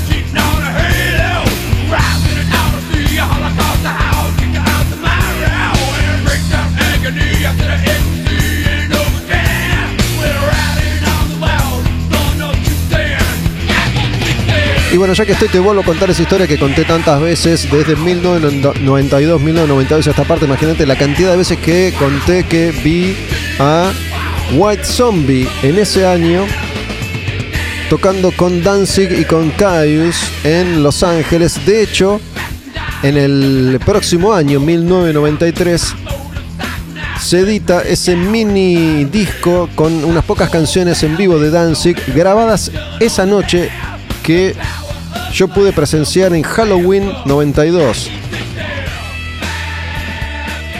31 de octubre de 1992, la versión de Mother en ese video que hizo que Danzig se convirtiera en un grupo mucho más popular de lo que era, fue esa noche.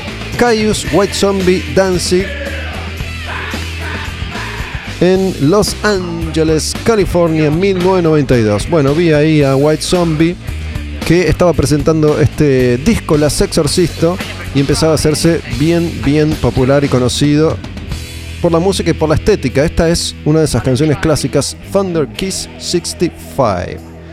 Con todos los detalles de la música de Rob Zombie, detalles que el tipo conserva hasta el día de hoy.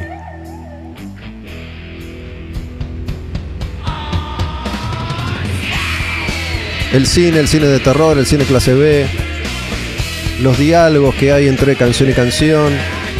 De hecho, llegó a dirigir películas, llegó a dirigir, a escribir grandes películas, a hacer remakes de Halloween, por ejemplo.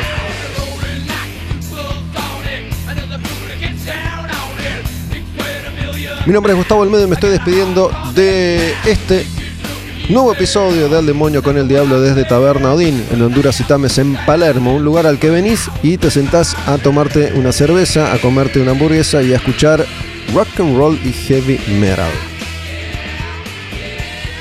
22 horas domingos, estreno de cada capítulo en la plataforma tabernaodinlive.com. Todos los capítulos disponibles en Spotify, en redes sociales Tabernodin, Tabernodin Live, Olmedo Gus. Cerramos hoy 1992. Iván Suárez, guitarrista de Descarnado, cantante también de Descarnado, fue hoy el invitado y esa charla sirve para pintar lo que es el panorama del metal en la Argentina hoy. Igual que esas notas que están ahí para que las escuches con el otro Iván, pero de Against, con músicos de Nulo, de Protus, de Mato Grosso, de Avernal, de los antiguos bandas más nuevas, no tan nuevas que forman parte de la renovación eterna del metal pesado argentino. Pero hay algo que está pasando, hay algo que está sucediendo y que está tomando forma y que espero pueda seguir así para que en algún momento tengamos una escena más grande aún. Última canción. La última es de White Zombie. Es el otro clásico de este disco. Se llama Black Sunshine de La Sexorcisto. Estos ruiditos que hay entre canción y canción. Y White Zombie, que grababa su primer gran disco. No iba a durar mucho más la banda. Llegó un momento en el que Rob Zombie dijo, ¿sabes qué? ¿Para qué voy a compartir con vos? No te necesito, todo esto puede ser mío. Me voy. Se terminó la banda y desde entonces no hay White, solo hay Rob Zombies.